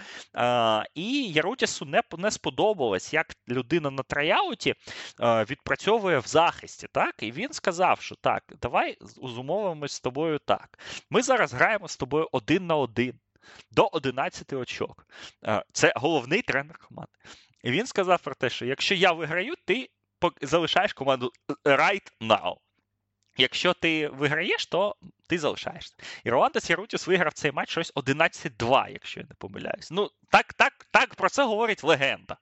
Ну і власне, ось навіть уже в тренерській ролі він додавав цього всього пафосу, так, литовського надмінності, якщо казати російською мовою. Ну і власне був дуже дуже цікавим персонажем. Тому для мене Ярутіс ну тут очевидно проходить далі. Е, так, я з тобою погоджуюся, ведемо його далі. І остання в нас е, пара другого раунду у сітці Ріма Сагірськіса. Е, два балканських баскетболісти один проти одного. Іван Колєвіч е, проти Кенана Байрамовича. Ну, я думаю, тут е, досить великої дискусії не буде. Я думаю, що тут е, Байрамович за масштабом все ж таки переважає і має йти далі. І ще зазначу таке, дивись, що в нас, якщо ми кого б ми не вивели б з цієї пари, в нас така дуже цікава історія виходить, що в нас далі в нас пройшли американець Лямін, виходець е, з пострадянського простору грузин Маркоїшвілі, е, Прибалт Ярутіс та хтось із балканців. Це ось така географічна штука, на яку ми з тобою взагалі не закладалися, коли там відбирали легіонерів, але це дуже такий демонструючи масштаб гравців, е, географію гравців, які заїжджали до України до української суперліги у її найкращі часи. Так, дуже цікава ремарка. Насправді так. Ну на це ми точно закаталися, тому що ну, ми так не сіяли там дуже далеко. Так, ці пари. А, Тому, власне. Давай зараз до сітки Айнарса повернемося, і там, власне, проведемо е, вже другий раунд. Ну, перший номер посіву Ренді Калпепер з Георгієм Цинсадзе тут у нас зустрічається. Ну, поки що перші посіви йдуть по сітці без проблем, тому що ну, при всій повазі до Цинсадзе Калпепер неспроста в нас посіяний першим. І я думаю, що в цьому матчапі в нього проблем не буде. Е, далі в нас е, пара Генрі Дугат е, проти Малкольма Ділей. Оце дуже цікаво. Це дуже так цікаво, бо тут ми співставляємо один неймовірно яскравий сезон. Ми співставляємо лонжевіті Дугата та його історію там взаємодії з різними клубами, з різними організаціями. Я б насправді я по цій парі все ж таки я б поставив би на Ділейні, бо Ділейні в нас людина, яка не обділена ті титулами в Україні. Він також е, чемпіон Суперліги, він е, півфіналіст Єврокубку. Тобто тут не можна сказати так, що він взагалі нічого не виграв, е, як у Кейсі Стакером. Ділейні, ну, як на мене, більш яскравий та більш, напевно, індивідуально сильний гравець, ніж Дугат. І я б все ж таки його б далі провів. Ти що скажеш? Ти що думаєш щодо цього? Ну, я погоджуюсь з аргументацією, але мені чомусь Дугат ближче. Тому що ну, він, Генрі це одна з тих людей, один з тих людей, як і Джей Стефанс, який ознаменував, ти знаєш, це це, це сонце, яке е, з'явилося на горизонті після після Хмари. Ось е, Дугат це це був один з тих баскетболістів, з якими ти ну, ти, ти зрозумів, що щось повертається гарне до України. Ну і власне так воно і сталося. Ну, Українська тому, баскетбольна ігра... нормальність, так, вона знову з нами. Так, так, так. Дуже хоті... Ну і власне так, Генрі, е, власне, скільки? П'ять сезонів він зіграв в Україні. П'ять. Тому що два за Будку, два за Дніпро. І, е, ну, хоч і не повний там, так, але ну і зараз за Черкаси. Тобто, ну, 5 сезонів, ну там 4 сезони, так там, якщо там по половинці позбирати, але ну 5 сезонів з такою кількістю титулів. Ну я не знаю, я тут задугата. Чесно, я задугата, але я розумію аргументи з приводу ділення, тому що він так за один сезон, ну, мабуть, тільки, ну, це вже ми забігаємо там до другої частини, мабуть, тільки Даріуш Лавринович за один сезон зробив більше, ніж ділені. А, Ну, вони десь поруч, до речі, ось Ділейні та Лавринович, поруч їх impact. Різниця лише в тому, що Лавринович е, приїздив до Суперліги вже на закаті своєї кар'єри. Він після Суперліги так е, не дуже там багато дещо пограв, ну тому що власне був досить е, віковим, достатньо віковим гравцем. А ось Лавр... Ділейні після Суперліги ще був в нас на слуху. Ми його бачили. Ми його бачили там в Євролізі.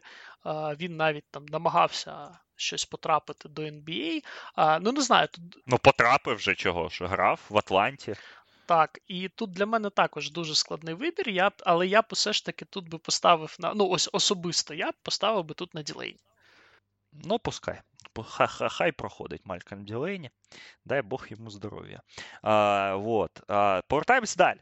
Е, Дерік Зімерман проти Джеремі Шапела. 6 проти 3. Два ключові гравці Говерви бронзової. Ну, про кейси Деріка і Джеремі ми тут вже казали. Ну тут теж, теж важко мені, тому що е, ну, Шапел, це зрозуміло, це мій улюблений гравець з цієї епохи. Ну, а Дерік Зімерман це такий, ну, це ось до Джастіна Лава, до Дугата, до цієї цієї когорти гравців, які, е, які, яких універсально поважають в будь-якій точці нашої країни. Але все ж таки, ну, поки що, мені здається, що імпакту чемпіон... Е, переможного імпакту Шапела тут поки що вистачає, щоб щоб е, обійти Зімермана. Так, я абсолютно погоджуюся. Для мене тут у, у цій частині сітки, от після пари Калпепер Цинцадзе, це такий найбільш е, очевидний варіант. Ну і йдемо далі. Джастін Лав проти Діджея Стефанса. Ну тут теж важко з моральної точки зору, так? А, Тому що ну, про Лава ми вже ми вже все сказали, про його важливість для української суперліги останніх 12-13 е, років. Ну, але Діджей Стефанс для мене взагалі фаворит у цій сіті. Я тобі так скажу, забігаючи наперед. Е, Можливо, через те, що е, це дуже свіже, а можливо, через особисті моменти, а можливо, просто тому, що так є. Тому е, зараз поки що це не питання між Лавом і Стефансом. При всій повазі до Джастіна Лава, для мене тут Діджей Стефанс, очевидно, йде далі. Так, я з тобою погоджуюся абсолютно. Е, і тут я, до речі, можу можу застосувати ось цей твій аргумент. Якщо ми відкинули Дугата, е, то в нас має йти далі гравець, який ось про це, що сонце яке сходить, тим більше, що Дугат і Стефанс, вони ж були їх перший заїзд до української суперліги. Вони ж грали в одній команді, вони грали у у чемпіонському е, будівельнику е, середини ну, 2017 року, так я ж правильно пам'ятаю? Так, так, так. так. Ось вони грали в одній команді, і тут, якщо казати, ось з точки зору. Е, нової епохи, ново, нового життя, то тут Стефанс дійсно, як як і Дугат, до речі, і навіть е, у більшій мірі, ніж Дугат, він зіграв те, що до нас знову приїздять ось такі люди, в нас баскетбол знову стає яскравим. Тож пройшли ми цей раунд і йдемо до Elite 8, так званої, тому що е, вже четвірка, вже вже залишилося тут дуже мало гравців а, з цих. Світ ну, 16, так. Ну, е, Залишилось 4 гравці а, в сітках у нас, е, в сітках імені Рімаса Гіркіса та Айнарса Багатскіса. І, власне, перший посів Халід Елямін проти п'ятого посіву Манучар Маркоішвілі. Ну, і я думаю, ну це той момент, коли вже legacy Манучара Маркоішвілі завершується. Тому що тут вже виходять на перший план ігрові моменти. Тобто ну, Халіда Еляміна такий кейс, що ну, його тут дуже буде важко змістити. Він як як грьобаний танк йде далі і крокує до фіналу, регіонального фіналу. Безумовно, так. А, І другий в нас е, друга пара е, еліт, е, друга пара. Це в нас Sweet 16? Ну так, так ну, у, ну так, 4 четвірки, так. ну Sweet 16. Так, так. У, у цьому регіоні Роландас Єрутіс, Кенан Байрамович. Тут цікаво, тому що за там якимось індивідуальними якостями гравецькими Байрамович, ну він безумовно він трішечки вищий стоїть, але в Єрутіса дуже цікаве legacy. В Єрутіса багато команд, за які він пограв, велика така суттєва. Мифологія, а у Байрамовича в Україні титулів також вистачає, але тут ось треба нам обирати між е, двома легендами. Е, і я не знаю, тут е, складно мені визначитися. Ну, мені чому, чи мені щось кажеться, що кейс Ярутіса трошки міцніше. А, Ну, можливо, так. Можливо, тому що саме ось він своїми китками там щось десь вигравав, і саме тому йому його кейс міцніший. Але і Байрамовича ми тут тоді, якщо ми зараз робимо сенсацію та е, другий посів вибиваємо в третьому раунді, то ми тоді маємо закрити його кейс, е, що дійсно. Що він визначний гравець, він гравець, який пограв у золоті часи і за Азовмаш, і за БК Київ, е, дворазовий чемпіон Суперліги, але все ж таки в Ярутіс е, ти вважаєш, що крутіше, так?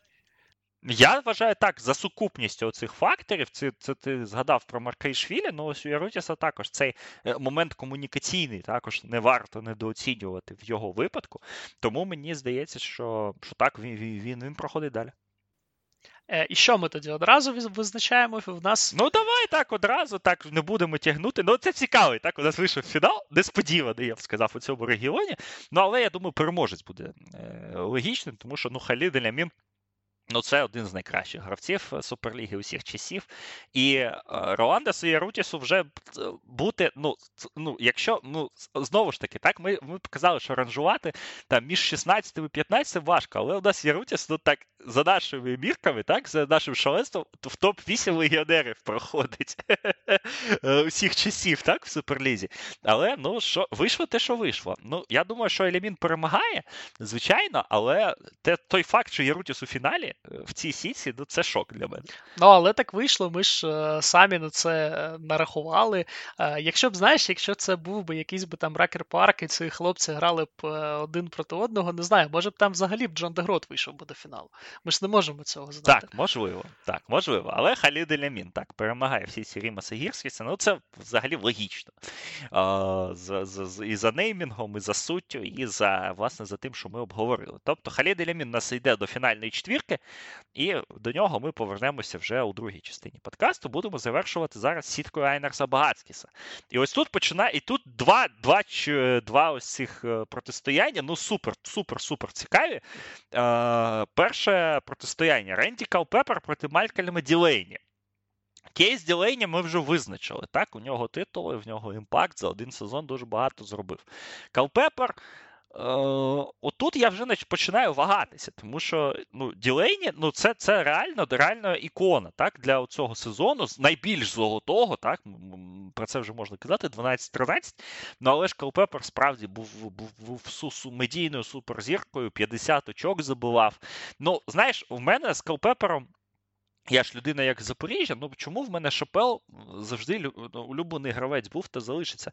І навіть я я би навіть Річарда Гуїна, до якого ми прийдемо у другій частині подкасту, я би навіть вище поставив, тому що ну, в мене, знаєш, якось так спрацьовує е, генетична пам'ять з приводу того, що ну, Скалпепер, ну цей кидок його в шостому матчі з е, Донецьком, коли він з-під кошика не забив, ну простіший просто леяп. Е, ну, Це це така, знаєш, психологічна травма, аля ну, цей удар шопела. так? І е, мені, ну і е, не дивлячись на все те, що ну, треба казати, що Калпепер так визначний гравець, але він ну, він не клачовий зовсім. Він за за два сезони в Запоріжжі виграв, мабуть, одну гру в кінцівці. Вигравали або інші, як там той же Кондрусєвич, якого ми згадували, або програвали взагалі. І ось тут в мене починаються вагання, чесно кажучи, навіть вже на цій стадії з приводу Калпепера та Ділені. Я, мабуть, невеличку перевагу віддам Ренді, але якщо ти скажеш, що проходить далі Ділені, я не здивуюсь ні разу. А ти знаєш, про що ми не казали взагалі ще з початку нашого подкасту? Ну це чудово, тому що в нас зараз залишаються люди, які з історіями, з історіями непросічними в українському баскетболі. Давай згадаємо, що у Ренді ж було повернення до українського баскетболу. Оу, а я про це навіть і забув трошки. Було в нього повернення до українського баскетболу. Він мав би стати хедлайнером нового про проєкту Прометея він е, мав би стати там найяскравішим гравцем Прометея на початку його суперлігівської історії. І там, е, власне, це перший такий випадок е, в Україні після сезонів в Запоріжжі, де гірші якості Келпепера гравця і Келпепера людини вони переважили за весь його безумовно неймовірний талант. І ось тут е, є такий ще негативний кейс, який ми там маємо проговорити. І якщо ти вагаєшся, якщо ти шукаєш е, причину для того, щоб е, перший номер посіву вибити, то ось тобі ця причина. Ну так, якщо згадати власне фінальну крапку, так після якої Калпепера випиздили, вибачте, і за іншого слова немає з Прометея, ну це ж тоді, коли він просто хамськи забив м'яча з центра поля з сиреною в матчі з Запоріжжям, коли вже обидва тренери потиснули руки. І це ну цей акт ну реально неповаги до до команди. Так, це інший клуб, так, але ну там на багатьох посадах працюють ті ж люди, які які з Калпепером це панькались та сюсюкались е, два роки в Запоріжжі. Я так, все, я за ділейні, коротше.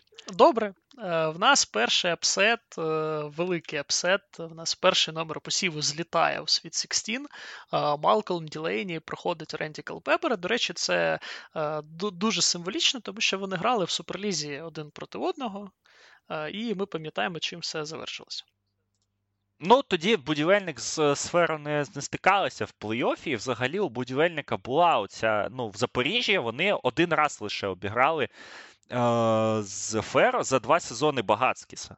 Ну, коли ось матчі були так повноцінні з легіонерами, один раз цього обіграли я пам'ятаю дуже яскраво в грудні 11-го, ні, в грудні 12-го року матч в Києві, коли Феро виграли у будівельника на виїзді і стали лідерами Суперліги. Це це був такий дуже емоційний момент. Ну, блін. Що робиться? Так, будівельник тут в Єврокапі е, трощить всіх, а Феро приїжджає і дає їм пінка. Ну, але ж так, але взагалі Ділені Ну, це клачовий ген, він він все-таки у Малькольма переважає. До другого, другої пари, ну тут взагалі в мене розрив серця зараз станеться, тому що я не можу нічого говорити проти Джеремі Шапела, але він грає зі, зі Стефенсом, який, якого я взагалі вважаю фаворитом цієї сітки. І тут Ну, я не знаю, чесно. Ну мені здається, що ну, два чемпіонські титули плюс медійка, вони все-таки при усій повазі до Шапела, при усій його фундаментальності, вони ну, вони все ж таки залишаються. Ну, три бронзи це це три бронзи проти двох золотих медалей в ключовій ролі. А, ролі у цих гравців вже схожі, так, якщо ми кажемо про Шапела та Стефанса, ну діджей тут повинен перемагати. Безумовно, погоджуюся, і в нас виходить проходить фінал від цього регіону Малкольм Ділейні проти Діджея Стефенса. Ти знаєш, а тут е, в мене так не дуже багато питань. Я б тут е, спокійнесенько б Стефенсу перемогу віддавав. Абсолютно. Ну я теж. Ну я теж. Я вже я, я вже два тури тому сказав, що це мій фаворит у цій сіті. Е, тому діджей Стефанс у нас прямує до великого фіналу чотирьох, ну, як найбільша медійна так, фігура з цих всіх. Е, і дуже-дуже цікаво буде в них протистояння з Халі... Ні, не з Халідом Еляміном. В нього в нього, буде в нього буде протистояння з з переможцем сітки Зв'язаний До а, учасників якої ми навіть ще не називали. Так, Що ж тоді так, ми, так, підведемо так, невеличкі ну ми, підсумки тоді? Давай, давай невеличкі. Дві години, шість хвилин вже так. Ну, сам, самий час підвести невеличкі підсумки. так. А в нас була сітка Рімаса Гірскіса, куди ми ставили визначних гравців десь більш давньої епохи українського баскетболу, десь до середини е, кінця 2000-х. Е, в нас у цій сітці переміг е, Халід Лямін. Поза ним залишилися там такі визначні люди, як е, Родні Б'юфорд, Олаф Амутімі, Арт Лонг, Роландос Єрутіс, Кенан Байрамович та люди, які пограли після України в NBA, Піджі Такер та Патрік Беверлі. І в нас була сітка Айнарса Багатскіса, де було власне дуже багато колишніх підопічних Айнарса Багатскіса, колишніх особистих суперників Айнарса Багатскіса в українській суперлізі, але переміг у ній не його гравець, е, переміг Діджей Стефанс, е, е, залишивши позаду Малкольма Ділейні, Ренді Калпепера, Генрі Дуга та Джеремі Шапела, Джастіна Лава та взагалі дуже багатьох яскравих гравців першої половини 2010-х. І в нас до фіналу чотирьох з першої половини нашої сітки в нас вийшли Халід Ель-Амін, обличчя своєї епохи, та Діджей Стефенс, власне, медійне обличчя своєї. Я думаю, що ми тут не помилилися, і все досить логічно. Так, будемо сподіватися, але будемо чекати ваш фідбек. Я скажу так, що, мабуть, після другої частини ми зробимо тут і графіку. Ми, звичайно, це в нас такий, ми говорили, буде ще трошки інтерактивний подкаст, тому що ми зробимо нашу сітку. Ну, ви ви зможете її переграти, і, власне, як вам видніше. Е, зможете її переграти, е, зможете свій варіант зробити. Це Над цим ми також попрацюємо е, у найближчі дні, якщо чуть все все буде добре, тому що зараз планувати щось важко. Але ми ми плануємо так зробити дуже дуже не не тільки подкаст да, з цієї вправи, а й ігровий момент також важливий, тому що ну, це це, це, це дуже цікава вправа е, і дуже дуже розвантажує мозок. Е, якщо якщо у вас є, звісно, з Бога фізична можливість е, оцим цим зараз займатися та витрачати на це час. Ми не планували знову ж таки два подкасти з цього, але ну така тема. І стільки ми всього е, знаємо, можемо розказати з цього приводу. Ну і власне інформаційний вакуум в українському баскетболі такий значний, що я думаю, що дві, дві, два по два нормально буде. Тож, е, це подкасти серії на підтримку ЗСУ. Е, усі реквізити куди треба е, надсилати, куди ви можете надсилати допомогу, е, яку зараз е, ми. Ну, це питання скоріше до Льоші Борисовського, до того, як він там, на які напрями діяльності він використає цю допомогу, але не сумнівайтеся, що що ця допомога реально йде на, на підтримку або ж армії, або ж на підтримку людей, які там залишилися в Ірпіні, в Бучі, на відновлення цих дуже дуже дуже постраждалих е, міст е, під час під час російської агресії. Тобто. Так, якщо у вас є можливість, надсилайте кошти або підтримуйте нас на Патреоні е, patreon.com вказуючи, що цей донат у вас йде на на потреби українського народу. Власне, ну і все. Перша частина нашої дилогії завершена. Андрію Білику, я дякую е, за участь. Ну і власне почуємося. Почуємося в другій частині, яка вийде незабаром. Ну і власне в другій частині ми вже проговоримо і інші дві сітки. І власне фінал чотирьох також в ній буде. Дякуємо, що ви оце все послухали. Дякуємо вам, що залишаєтесь з нами. Дякуємо, що підтримуєте. І, власне, слава Україні!